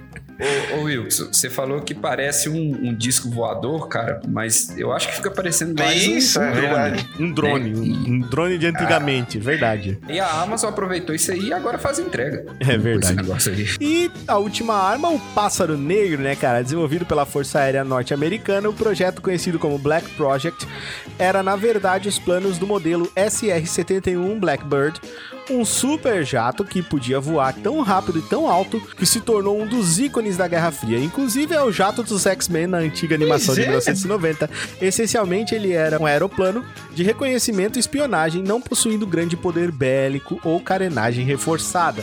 Então, o Blackbird, ele era de verdade e ele é, e inclusive, ele é É o o avião, avião dos X-Men, mano. cara. Que louco. Era dos russos. Parabéns. Da hora, né, velho? Mano, que louco. Bagulho Mas, muito da... faltou, mas eu acho que faltou mencionar duas armas aí, viu? Que foram? Rock Balboa e Draco. Rock Balboa, cara. Verdade. O Rock Balboa, cara, é verdade. E o outro? O Drago, O Drago, que cara. luta, que luta contra o Rock Balboa. Que então luta é contra o Rock Balboa. É verdade, cara. Ah, nossa, na verdade também faltou é, mencionar mais outras duas armas aqui. Hum. O Chuck Norris, puta que pariu, e o Rambo, né, mano? É verdade. Verdade. Os Estados Unidos saem na frente aí com essas armas. Exatamente. Se botar isso daí, não, não tem nem como, né, cara? Só que se bem que a- hoje em dia, hoje em dia, né, a União Soviética, que a gente conhece como Rússia, tem o Putin, né, cara? E o Putin, ele meio que monta em ursos, né? É, eu tenho medo aqui, cara. Eu também. É, é porque ele sempre tem uma cara de Putin. Não, pra mim já deu. Mim já deu. chega, vou embora Chega, desse chega, podcast. Já, já. Ai, ai. Então vamos falar também de outras coisas que surgiram nesse, nessa querida aí Guerra Fria, nessa teoria da conspiração, que foram os projetos secretos do governo IAJA. Projeto secreto, além das super armas, também tinham projetos secretos que esse governo inventava. Os dois governos tinham projetos bem malucos aí, e a gente vai falar um pouquinho deles pra vocês. Sendo o primeiro o rádio cerebral, cara, que era o rádio dos russos. Escuta essa. Em 1923, o engenheiro elétrico Bernard Klajinsky criou o extraordinário conceito de rádio cerebral para transmitir impulsos cerebrais e transformá-los em sinais de longa distância, afirmando que a emissão dessas ondas poderiam de alguma forma sugestionar os indivíduos. O cientista realizou os primeiros testes em Moscou usando ondas de rádio de baixa frequência. O objetivo do experimento foi influenciar cães a pegar um livro específico de uma pilha e entregá-lo aos cientistas da sala próxima à porta. Embora o experimento inicial tenha sido um sucesso, os animais deixaram, deixariam, deixaram mais tarde de obedecer esses comandos durante o treinamento. Os serviços secretos eh, acompanharam o projeto e estavam interessados nessa ideia de usar o rádio para influenciar a mente das pessoas. no entanto, segundo os relatos, o Kaczynski parou de trabalhar no projeto. Então imagina, cara, os caras queriam controlar a mente das pessoas usando o rádio. É, Você sabe por que, que deu errado? Que já inventaram smartphone, né, pra isso, hoje em dia. Não, não. na, Todo mundo na controlado deu- o cérebro pelo smartphone, então... Não, deu errado porque na época eles usaram o, o pincher como cachorro. Exato. E o pincher, todo mundo sabe que o pincher ele tem vontade própria. Então ele Exatamente. ficou ali enganando. Não, agora falando sério, eu fico imaginando o cara que fez o experimento e falou: Não, tá dando certo, tá dando certo, tá dando certo. Do nada os cachorros parou de fazer o que ele queria. Do nada. Falou assim: Não, não vou fazer Sim. mais. Ah, mas isso aí é que nem quando vocês estão gravando com o Adelso, né? O Adelso tá fazendo certo, tá fazendo certo, tá fazendo o que a gente quer. Aí de repente ele volta a ser ele, né? É, aí tem, tem, tem esse lado aí que você tocou na ferida, né? É, entendeu? É, é assim, Rafa. Mas Wilson, fala pra gente, você aí que é um, que é um lagoense, você que é acostumado a andar em buracos, tem algum tipo de robô que faz isso, Wilson? Como é que é? Robô que faz isso, tipo, controla as pessoas? Não, Wilson, tem algum robô que cava Ah, que buraco, cava um Wilson? buraco? Hum, não, que eu lembro, não. Claro que tem, Wilson. Eles roubaram os projetos de vocês, Wilson. Ah, os- Claro que tem, isso. Roubou o projeto daí de Lagoa Vermelha. Há relatos que É, o projeto daí saiu daí. Posso afirmar, né? Não podem vir aqui me, me assassinar ou apagar arquivos. Você tá com medo agora. Ele tá com medo, É, o com medo dar tá fechado. aqui.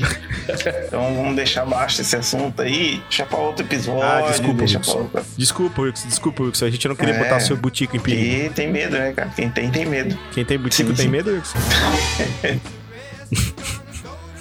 É... Me perdi. Rádio cerebral. É um cada um aqui? Como é que é? Isso, O meu é o um. robô terra. Topeira. Robô topeira. É. O robô topeira. O robô que cava buracos, Wilson. Ah, disso que você tava falando, pô. Nossa, minhoca.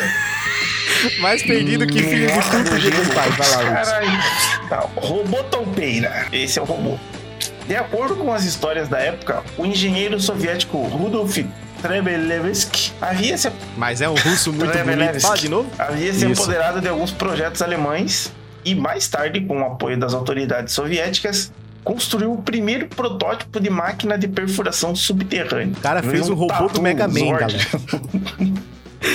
O bicho fez o robô do Mega Man. Cara, o robô topeira vai ser muito que Megazord do próximo Power Ranger, cara. Vai ser mesmo. Já fica anotado O aí. equipamento foi projetado tanto para implantar minas e cabos como a exploração geológica. No entanto, o projeto foi abandonado por vários anos, uma vez que as autoridades soviéticas decidiram se concentrar em outras iniciativas. E na década de 1960, apoiada pelo então líder da URSS, Nikita Khrushchev, a ideia foi retomada, porém mantida em segredo, hum, mais do que o próprio projeto atômico soviético, uma fábrica especial para a produção do equipamento também foi construída na Crimeia. E testado pela primeira vez em 1964, nos Urais, o equipamento se mostrou um sucesso. Cortou uma montanha no meio e destruiu um abrigo inimigo imaginário. Mas que é? E destruiu um abrigo inimigo imaginário. Infelizmente, o segundo teste não foi tão bem sucedido. A topeira explodiu, matando todos os membros da equipe. Eu acho que não é uma boa ideia ser um,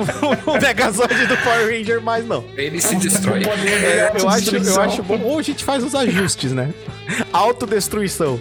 Porra, mas o bagulho cortou uma montanha no meio. Mano, sério isso? Como, como que assim? Agora eu fiquei É, cara. agora- agora eu fiquei impressionado, velho. Caraca, viu? Você não. Isso aqui não é fanfic, não, Não, gente. não é possível, gente. Talvez ele tenha É. explodido no meio na hora que. Não, ele tenha cortado no meio na hora que ele explodiu, Não, né, tá Rafa? ele cortou uma Pode montanha ser. no meio, cara. É, É, ele- fala que o primeiro teste cortou a montanha no meio. E- Bicho, e o- Mas por sério, isso que tem é conspiração, impressionante. não- Cara, e o, ini- e o inimigo É, não entendi- não imaginário? entendi Wilson? isso, essa Você que tem do- amigos imaginários, como é que é o inimigo base imaginário? inimiga.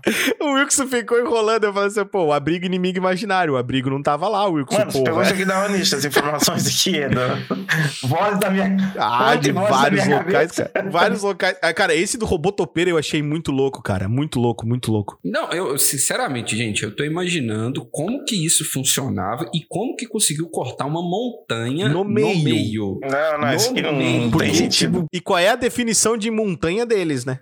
É, Por quê? porque eu não, eu não sei a diferença entre montanha e serra até hoje. É, pois é. O Serra come pessoas, a montanha não.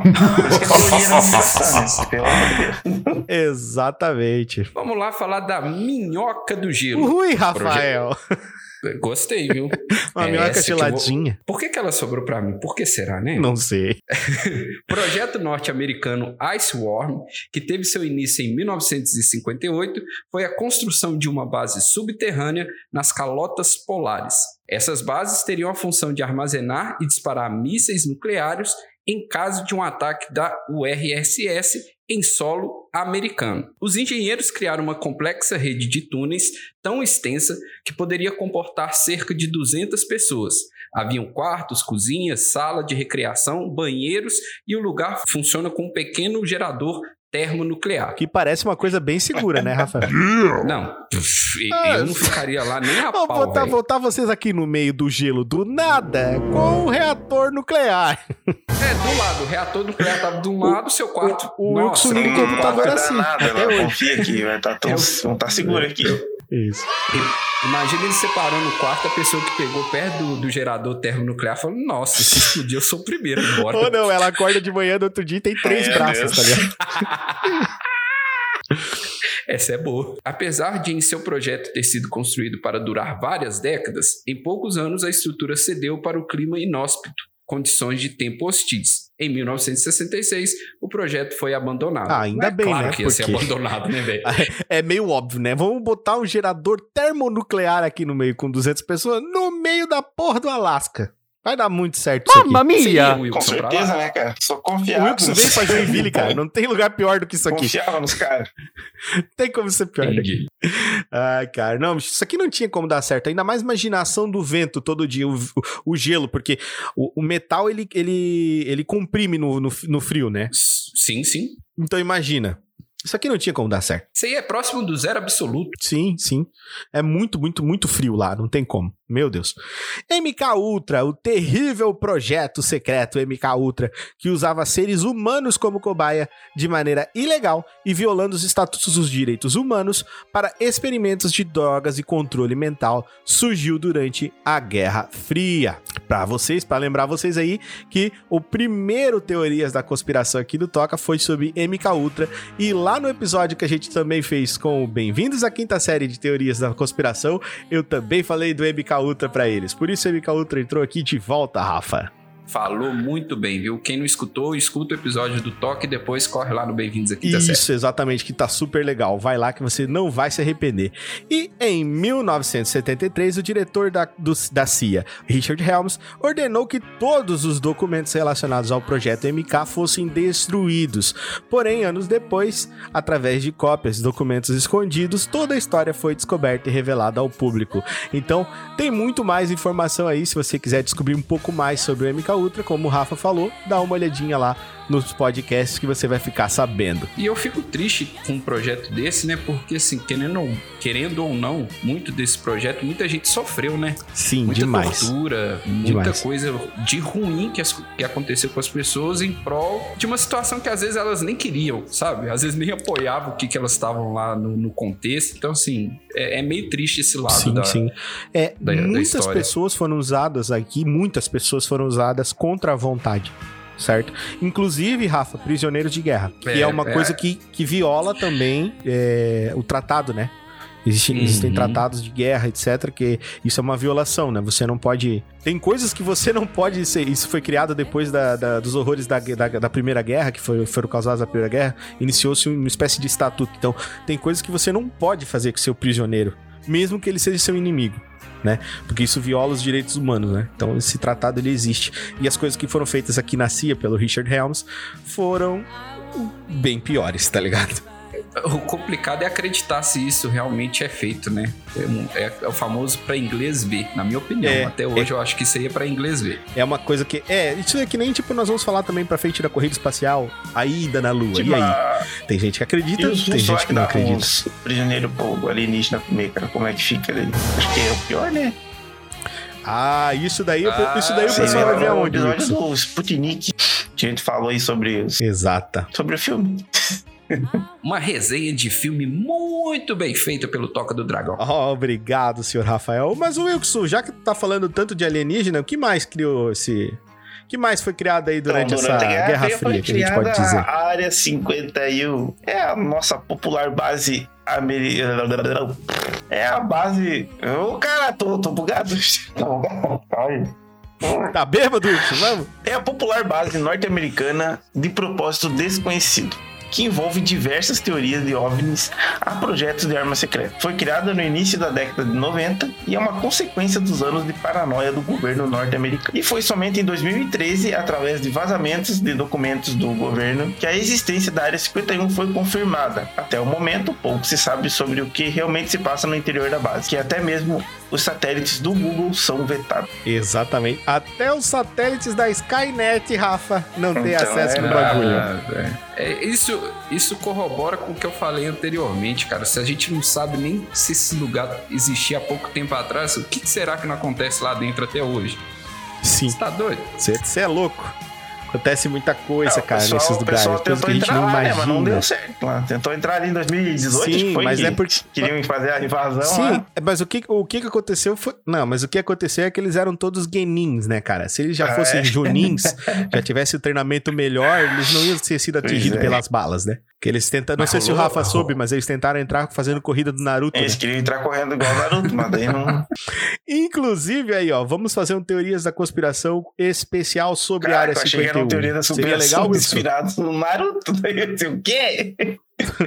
Podemos fazer. O Rafael é um... O Rafael pode ser um membro de Eu Naruto. tenho uma teoria aqui, ó, que o, que o Boruto é filho do Naruto. Não, ele é filho. Teorias, teorias. Essa, essa teoria é muito massa, cara. Tu já viu isso daí, ô Rafa?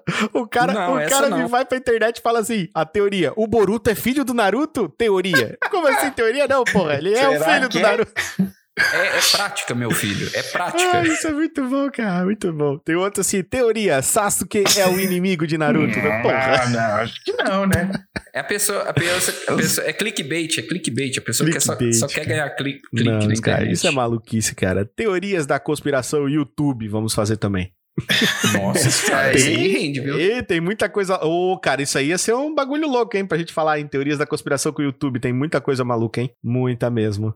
Então, vamos falar um pouco aqui sobre espionagem, cara, e a corrida espacial. Sim, isso surgiu muito aí durante essas teorias da conspiração. Durante a Guerra Fria surgiu demais coisas sobre espionagem industrial, sobre espionagem é, de termo geral, né? Foi onde surgiu os grandes espiões que a gente conhece aí. É, isso tanto falando do próprio Metal Gear, né, do Solid Snake, falando também como do James Bond, falando de outros, outros espiões que surgiram famosos também. É, até o próprio Art, se você for ver, é, tem, tem inspirações na Guerra Fria. Então, muita coisa surgiu aqui. E, claro, a corrida espacial, que é muito importante, que foi realmente a única coisa boa que teve dessa punheta aí de, de 40 anos, 30 anos aí que rolou, foi ah, a, a corrida espacial que gerou muitos avanços para nossa tecnologia e gerou, como o Rafa falou aí, essa expansão de procurar é, as coisas além. A, a- o sentimento de ir além sempre foi uma coisa do, do ser humano, né? Então sempre foi algo que a gente quis saber de onde a gente veio, se a gente é realmente daqui. Essa coisa foi toda motivada por essa corrida espacial. Então eu acho que essa parte foi a única parte assim que realmente valeu a pena. Então vamos lá.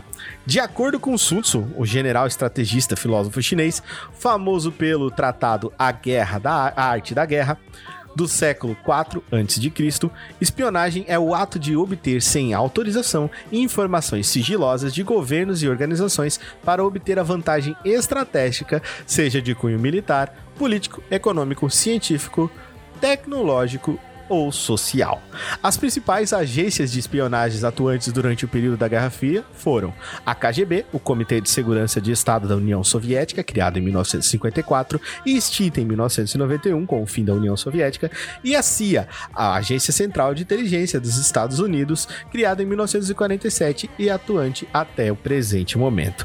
O entrave entre Estados Unidos e a União Soviética durante a Guerra Fria representou um ápice histórico na espionagem mundial, principalmente do evento chamado a Invasão da Baía dos Porcos. Os Estados Unidos planejavam iniciar um golpe de Estado em Cuba, aliada da União Soviética, com auxílio da chamada Brigada 2506. Mas o plano foi descoberto com antecedência em um ousado ato de espionagem, onde supostamente um espião soviético se infiltrou na embaixada dos Estados Unidos, em Londres, e em um momento oportuno aplicou o soro da verdade em um dos embaixadores. Ah, isso daí é uma das coisas mais loucas que sempre existiu aí em teorias da conspiração, o tal do soro da verdade, né? Eu não acredito, eu sei lá, esse trem existe mesmo, gente. Cara, eles, se eles falam que esse, esse, esse suposto soro da verdade aí é uma mistura de componentes que deixam. Não é que ele faz você falar a verdade, mas ele deixa você mais suscetível porque você perde a noção de realidade de tempo, tá ligado? Isso aí, pô. Ah, Qual É, o Wilson chama de Ah, corote. olhando aí que surgiu o corote e... Olha o Wilson matando a charada aí. Ah, tá, É isso tá, aí. Agora faz todo sentido. faz todo sentido. É, então ele aplicou é, o soro da verdade em um dos embaixadores é, norte-americanos que acabou abrindo o bico e vazou toda a estratégia ao espião. Conseguiu retornar à base e repassar as informações. E já prontificada para o ataque, Cuba conseguiu neutralizar a tentativa de golpe, desmoralizando a CIA e o governo dos Estados Unidos, abrindo caminho para o mais crítico evento da Guerra Fria, a crise dos mísseis de Cuba. Exatamente. E o Wilson tava louco pra ver Cuba lançando, né, Wilson? Não, você esperou até aqui fazer essa piadinha? Meu Deus, cara. Eu esperei, Wilson. Eu tava até aqui. Não, olha, eu Deu acho que o Richard ele acha um caderninho, anota as piadas ali. Não, agora nessa hora eu vou fazer aqui, ó. Isso. Mano, Ele esqueceu da outra, que eu quero ver Cuba lançar. balançando, Quero ver Cuba Meu lançar, Deus rapaz. do céu, eu não posso. Oh, mas, mas duas coisas aqui que, que me chamam a atenção. A primeira, duvido que a KGB acabou em 1991. Também duvido. Meu, eu Du, mas duvido assim, duvido eu dó. tranquilo. Mas olha. Tranquilamente. Uhum. E, e KGB é muito mais legal que CIA. Com certeza. A sigla KGB é melhor. Ô, Rafa, eles vão pensar que você é um espião O que, que russo. tá acontecendo aqui? É, O, o que o Wilson a gente já tem certeza que ele é russo, né? Porque tu já viu como ele pronuncia as palavras em russo, né? Se ele não for natural, meu Deus, né? Não, Não, não, é. não, não. Eu tô, eu, eu tô todo de vermelho e de boina aqui à toa. Não Isso. tem nada a ver com isso aqui, não. Onde a União Soviética, após a tentativa de golpe a Cuba orquestrada pelos Estados Unidos, decide reforçar sua influência política e militar na região caribenha, simplesmente atochando Cuba com os mais tecnológicos e poderosos mísseis de seu arsenal nuclear. Ambas potências se encontravam então ameaçadas por arsenais nucleares, uma vez que os Estados Unidos também possuíam mísseis de prontidão nos países aliados, Itália e Turquia. As agências de espionagem tiveram papel crucial para salvar o mundo do holocausto nuclear na crise dos mísseis, uma vez que os vários blefes de ambas as potências foram devidamente apartados por informações repassadas por agentes infiltrados. Exatamente, cara. Então imagina, cara. Se não tem esse espião aí, olha a treta do caralho que ia dar. Porque, né? Eu, eu- eu acho, eu acho que eu seria um bom espião. Espião bonzinho, você seria o espião americano, então.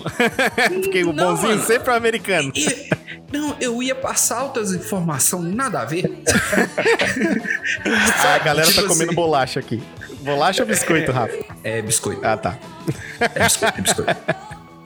Não, eu ia ser esses espiões. Ah, então sabe, você ia passar a informação errada. Você ia falar pros caras que tá comendo bolacha. Não, às vezes não ia estar acontecendo nada, Ah, e eu tá. invento que tá rolando alguma coisa, Entendi. sabe? Eu ia ser meio assim. Alguns homens só querem ver o circo pegar fogo. Alguns É, homens só eu- querem ver o circo pegar fogo, tá certo. Eu ia ser assim. Tá certo. Por exemplo, o suposto teste de míssil balístico realizado pelos Estados Unidos no meio da crise dos mísseis, deixando todos de cabelo em pé. Por que, que os caras fazem uma coisa dessa no meio da crise, mano? Só foi descoberto pelo inimigo que era um teste segundo antes do lançamento. Os caras foram testar o bagulho. Tá ligado? E fizeram no meio da crise, ou seja, tava todo mundo tenso e eles resolveram testar. Assim, não, vamos só testar. Não, a gente não vai lançar em ninguém, é só teste. Pô, filha da puta, né, mano? É tipo aquele cara assim, tá todo mundo colando, Rafa, na prova, tá ligado? Aí o cara fala assim, meu, levanta a mão, vou, vou caguetar você, sua professora. Daí ele levanta a mão, todo mundo olha pra ele, seu filho da puta, você tá fazendo? Vou pedir pra ir no É, banheiro, tipo meu, relaxa. É, é, o, é o piadista, né? É, o piadista. porra, se faz uma coisa dessa. E o suposto ataque sofrido por um submarino nuclear soviético em águas cubanas, que não passou de tiros de aviso americanos para forçar o submarino a emergir. Porém, o primeiro tiro de aviso acabou destruindo o sistema de comunicação do submarino e toda a tripulação pensou que a terceira guerra ia começar. Imagina a putaria que foi isso aqui, mano. Ô, ô, ô, Wilkes, imagina você dentro desse submarino sem comunicação com ninguém, você só escuta aquele barulhinho na fuselagem. Fodeu. Você, nossa, agora eu vou. Os Agora eu vou disparar essa família. porra aqui, filho. Quero nem saber. Exatamente, cara. Que cagaço que esses caras passaram. Ah, cara, Deus o livre, cara. Incomunicáveis e na dúvida de se a guerra realmente havia começado, os três oficiais em comando do submarino deveriam decidir o conjunto e lançar os mísseis nucleares contidos no submarino. E graças às informações repassadas pelo último segundo, e um dos oficiais decidiu não atacar. E hoje estamos a salvo do, do jogo do metrô 2033. É, Senão bem, fudeu, é. né, cara? Se os caras resolvem atacar, tchau, né? Todo mundo é pra fita, né, mano? Sorte nossa que esse cara não sofria de ejaculação precoce. Se não, tchau, né? Senão já, já tinha ido, né? Já tinha ido pra fita, pá. A crise dos mísseis teve seu fim após três insuportáveis dias de tensão global, com um acordo assinado entre as duas potências, onde todo o arsenal nuclear foi removido de ambos os quintais vizinhos. E a Guerra Fria também foi palco da grande corrida armamentista pós Segunda Guerra Mundial, camuflada de corrida espacial, onde novas tecnologias de exploração espacial eram ao mesmo tempo aplicadas ao poderio militar de cada país, aumentando isso Como a gente explicou. aumentando a sua influência política e econômica. E os soviéticos contaram com algumas vitórias iniciais. Lançaram o primeiro satélite artificial em 1957, o primeiro foguete tripulado com um ser vivo em 1960. O A cachorro, Laika, né? o cachorrinho. É, é, exato. Vira-latinha. Uhum. Era vira-lata? Isso, mas a que Laika. fim tomou esse cachorro? Ele voltou pra Terra depois ou não? Não, Não. ele morreu depois de 10 dias. Porra, Calor. coitado. E mesmo o primeiro voo espacial é, tripulado por um humano foi em 1961. Entretanto, a chegada do homem à Lua, realizada pelos Estados Unidos em 1969, foi o ápice dessa corrida, né? Exatamente. Agora eu quero discutir uma coisa com vocês. Diga. Chegada no homem na lua. Pra vocês, fake ou realidade? Aquela chegada, hoje em dia a gente já pode dizer que talvez seja real, né? Porque com todas as nossas tecnologias e tal, mas aquela ali específica, com aquilo ali que acontece, o que, que vocês acham? Vocês deram uma olhadinha, viram isso?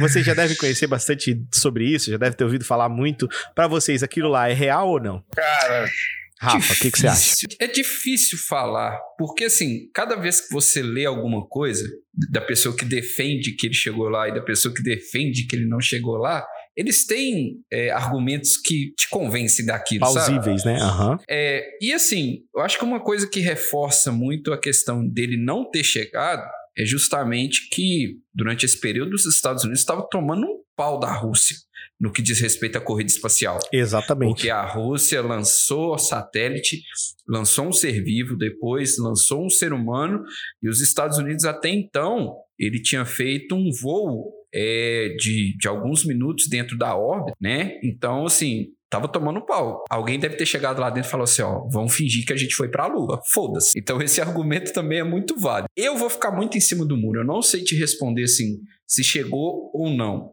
E se não chegou, parabéns pra quem fez aquela encenação, viu? Porque foi É. do caralho. É que todo mundo fala que a Apollo 11 foi uma farsa, né, cara? Todo mundo diz, é. diz que não, que o que o homem já tinha pisado, inclusive, até seis vezes na Lua.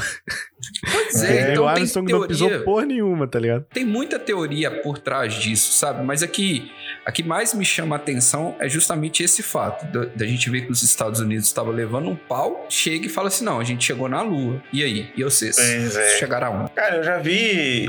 É porque é muito, é muito tempo, né, cara? A missão Apollo 11, cara, durou oito dias, 3 horas e 18 minutos, cara. Então, imagina. E percorreu entre a Terra, entre a Terra e a Lua, são 11,5 milhões de quilômetros, indo e voltando, cara. É muito longe. Pra você que tem uma ideia, é muito longe, cara. Eu já vi teoria também lá falando que tipo, as, as gravações da, da, da viagem à Lua seriam feitas lá na área 51, né? Tipo, que eles teriam estúdios lá, que Tem foi lá isso que aí. eles gravaram aquelas coisas, porque até porque o cenário da Lua é muito parecido com o deserto lá da, de Nevada, lá onde tem a área 51. Então, eles falavam isso também. Ah, o, Will, o Wilson já sabe até É. onde que fica a área 51. Exato, o Wilson tava lá. Ah, e tem aquele negócio também que a galera fala assim: ah, mas a bandeira se moveu, então não pode ter vento no espaço, não sei o que, não pode ter ar, que é uma das Sim. principais assim, teorias, né?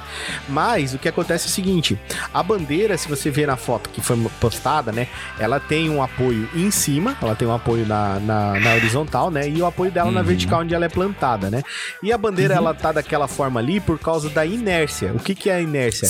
É a, é, é a força que mantém você em movimento após o seu repouso. Então, ele colocou a estátua no. A estátua. Ele colocou a, a bandeira no chão da, da lua e o movimento natural do tecido É, permaneceu. Só que como não Sim. tem. Exatamente, como não tem é, atrito no espaço, no vácuo não existe atrito, ou seja, não, não tem ação de algo contrário, não tem gravidade, não tem peso, o tecido ele foi mantendo aquele movimento Ela não- ela até ele cair parar porque não tinha até ele gravidade lá, né? Não ia cair. isso. Exatamente, até ele perder aquela energia cinética dele, ou seja, o movimento dele. É, Na mas verdade, é bem a mais tem baixa do que a gravidade, nossa. mas ela é muito É, é, menor. é pouquíssima, né? É, ba- é É baixíssimo. isso. Isso, isso. Então, assim, não vai ter o mo- o mesmo comportamento que tem exato. aqui na Terra. Porque se né? não tivesse gravidade, ele ia sair voando, né? tipo, Exatamente. ia virar uma Beyblade no espaço. entendeu? Esse é muito louco isso. E também tem teorias lá que falam Oh, que eles. o Rafa, oh meu Deus do céu. Ô, velho, tô imagi- agora eu tô imaginando o cara saindo girando igual a Beyblade, falando, nossa, errei pra caralho aqui, ó. Deu ruim, deu ruim, deu ruim. Mas no Houston temos um. E eles chegaram lá na Lua e, É, tipo, cara. encontraram coisas lá, alienígenas, essas paradas, e por isso que eles não voltaram mais, né? Mas é uma teoria mais louca que a outra. É, eu, eu vou ficar em cima do muro respondendo o Richard aí. Não sei te responder se é verdade, se é fake. Eu acho que tem né, situações plausíveis dos dois lados pra quem defende que foi e que não foi. Nossa, uma. uma... Ah, tem, tem muita coisa. O pessoal diz que tem uma, uma pedra com a letra Nossa. C escrita na lua. Você já ouviu falar dessa? Pedra C. Sim, tem, tem muita coisa, cara. Tem muita coisa. Tem, tem uma galera que fala que o computador que tava a bordo da, da Apollo era um computador que era fraco, que não, que não era, tipo, suficientemente bom pra época pra poder estar ali, tá ligado? Que tinha tecnologia bem mais de ponta pra eles ter levado.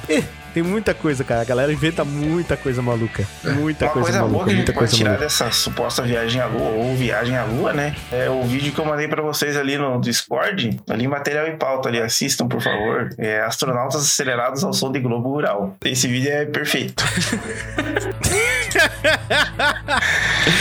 É muito bom isso aí, cara.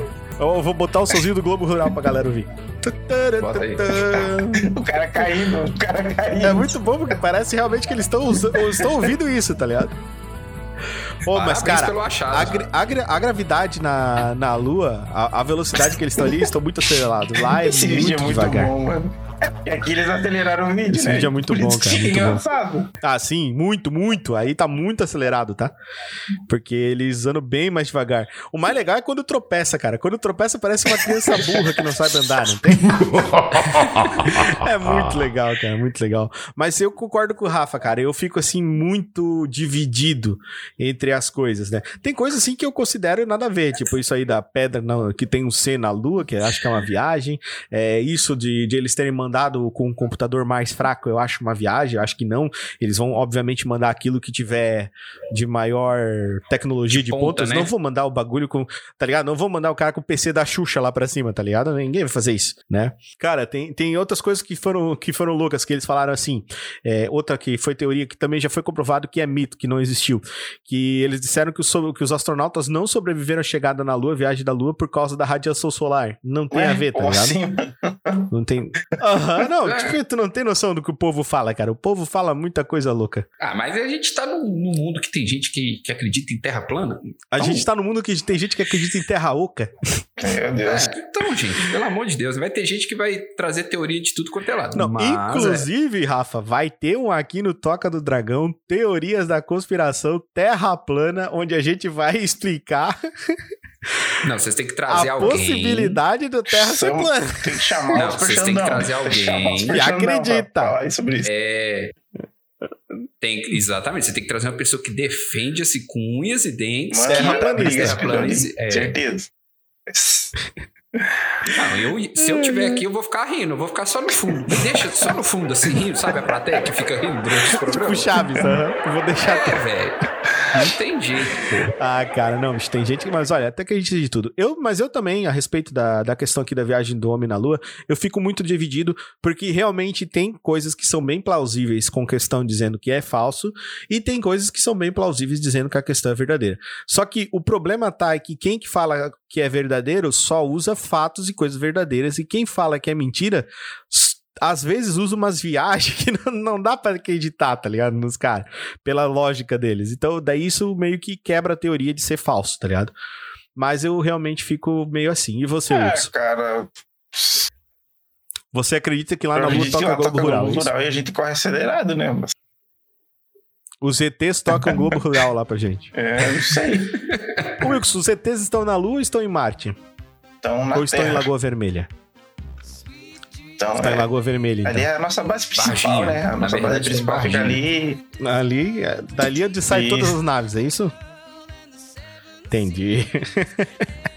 então é isso aí, meu povo lindo. Esse foi o Toca do Dragão com teorias da conspiração, Guerra Fria, cara. Olha que episódio memorável aí. Falamos bastante aí sobre Guerra Fria, sobre corrida espacial, sobre corrida armamentista, sobre planos secretos mirabolantes do governo russo e do governo americano. Falamos sobre super armas que foram desenvolvidas ou não, aquelas que ficaram somente ali na, no projetinho. Falamos aí pra vocês o que foi a Guerra Fria, como aconteceu, os principais eventos que, se, que deram início à Guerra Fria, quais foram os principais motivos que fizeram com que a Guerra Fria surgisse e todas as teorias que surgiram em volta da Guerra Fria. E terminamos aí falando sobre a maior dúvida de todas, que realmente ainda continua até hoje, que é se o homem foi ou não à Lua e sobre quais são essas explicações plausíveis ou não sobre essa ida do homem à Lua que é uma coisa aí que muita gente ainda discute até hoje. Então, eu gostaria de agradecer muito aqui a presença de Wilson Carvalho, despeça-se Então, da galera. pessoal, um abraço pra vocês. É... Espero que fiquem todos bem aí, todos na paz. E a gente se vê no próximo episódio. Obrigado aí, Richard, por ter convidado e Rafael também pela presença.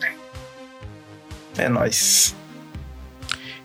E queria agradecer especialmente a presença do meu inenarrável Power Ranger aqui, o senhor Rafael Alexandre. Rafa, muito obrigado por ter participado do Toca do Dragão. É um prazer muito grande receber você aqui, de estar você falando aqui com a gente, brincando, rindo, participando do, do nosso projeto aqui, que você apoia com tanto carinho, cara.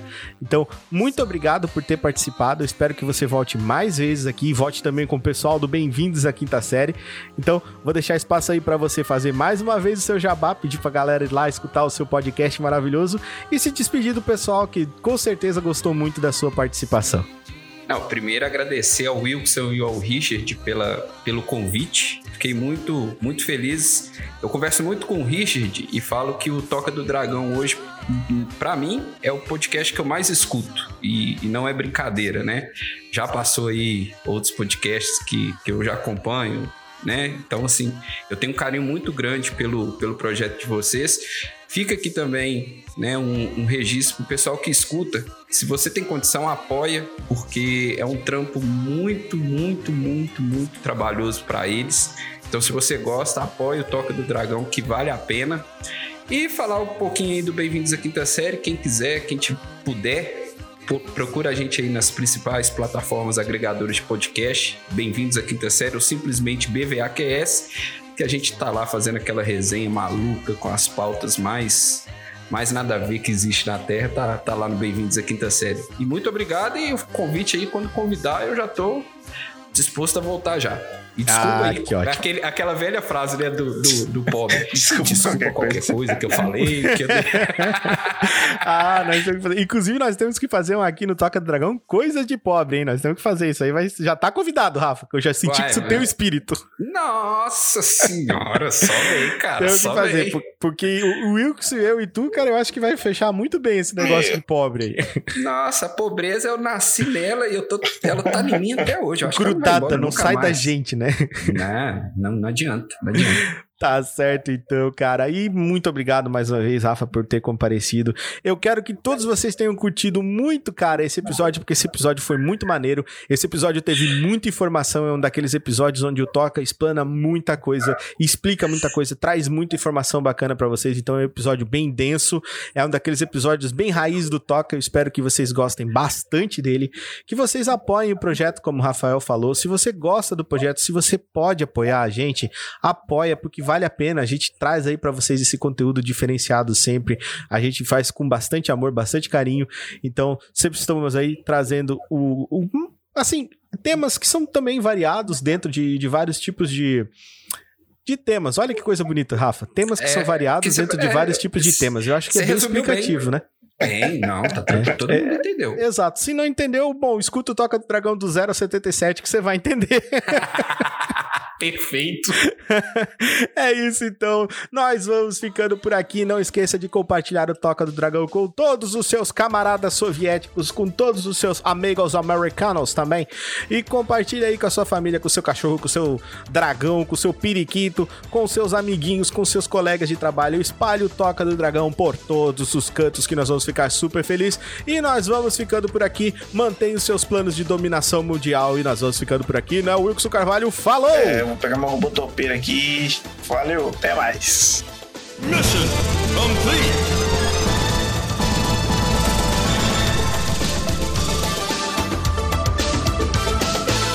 I don't know why, I don't know how. Thought I loved you, but I'm not sure now. Seen you look at strangers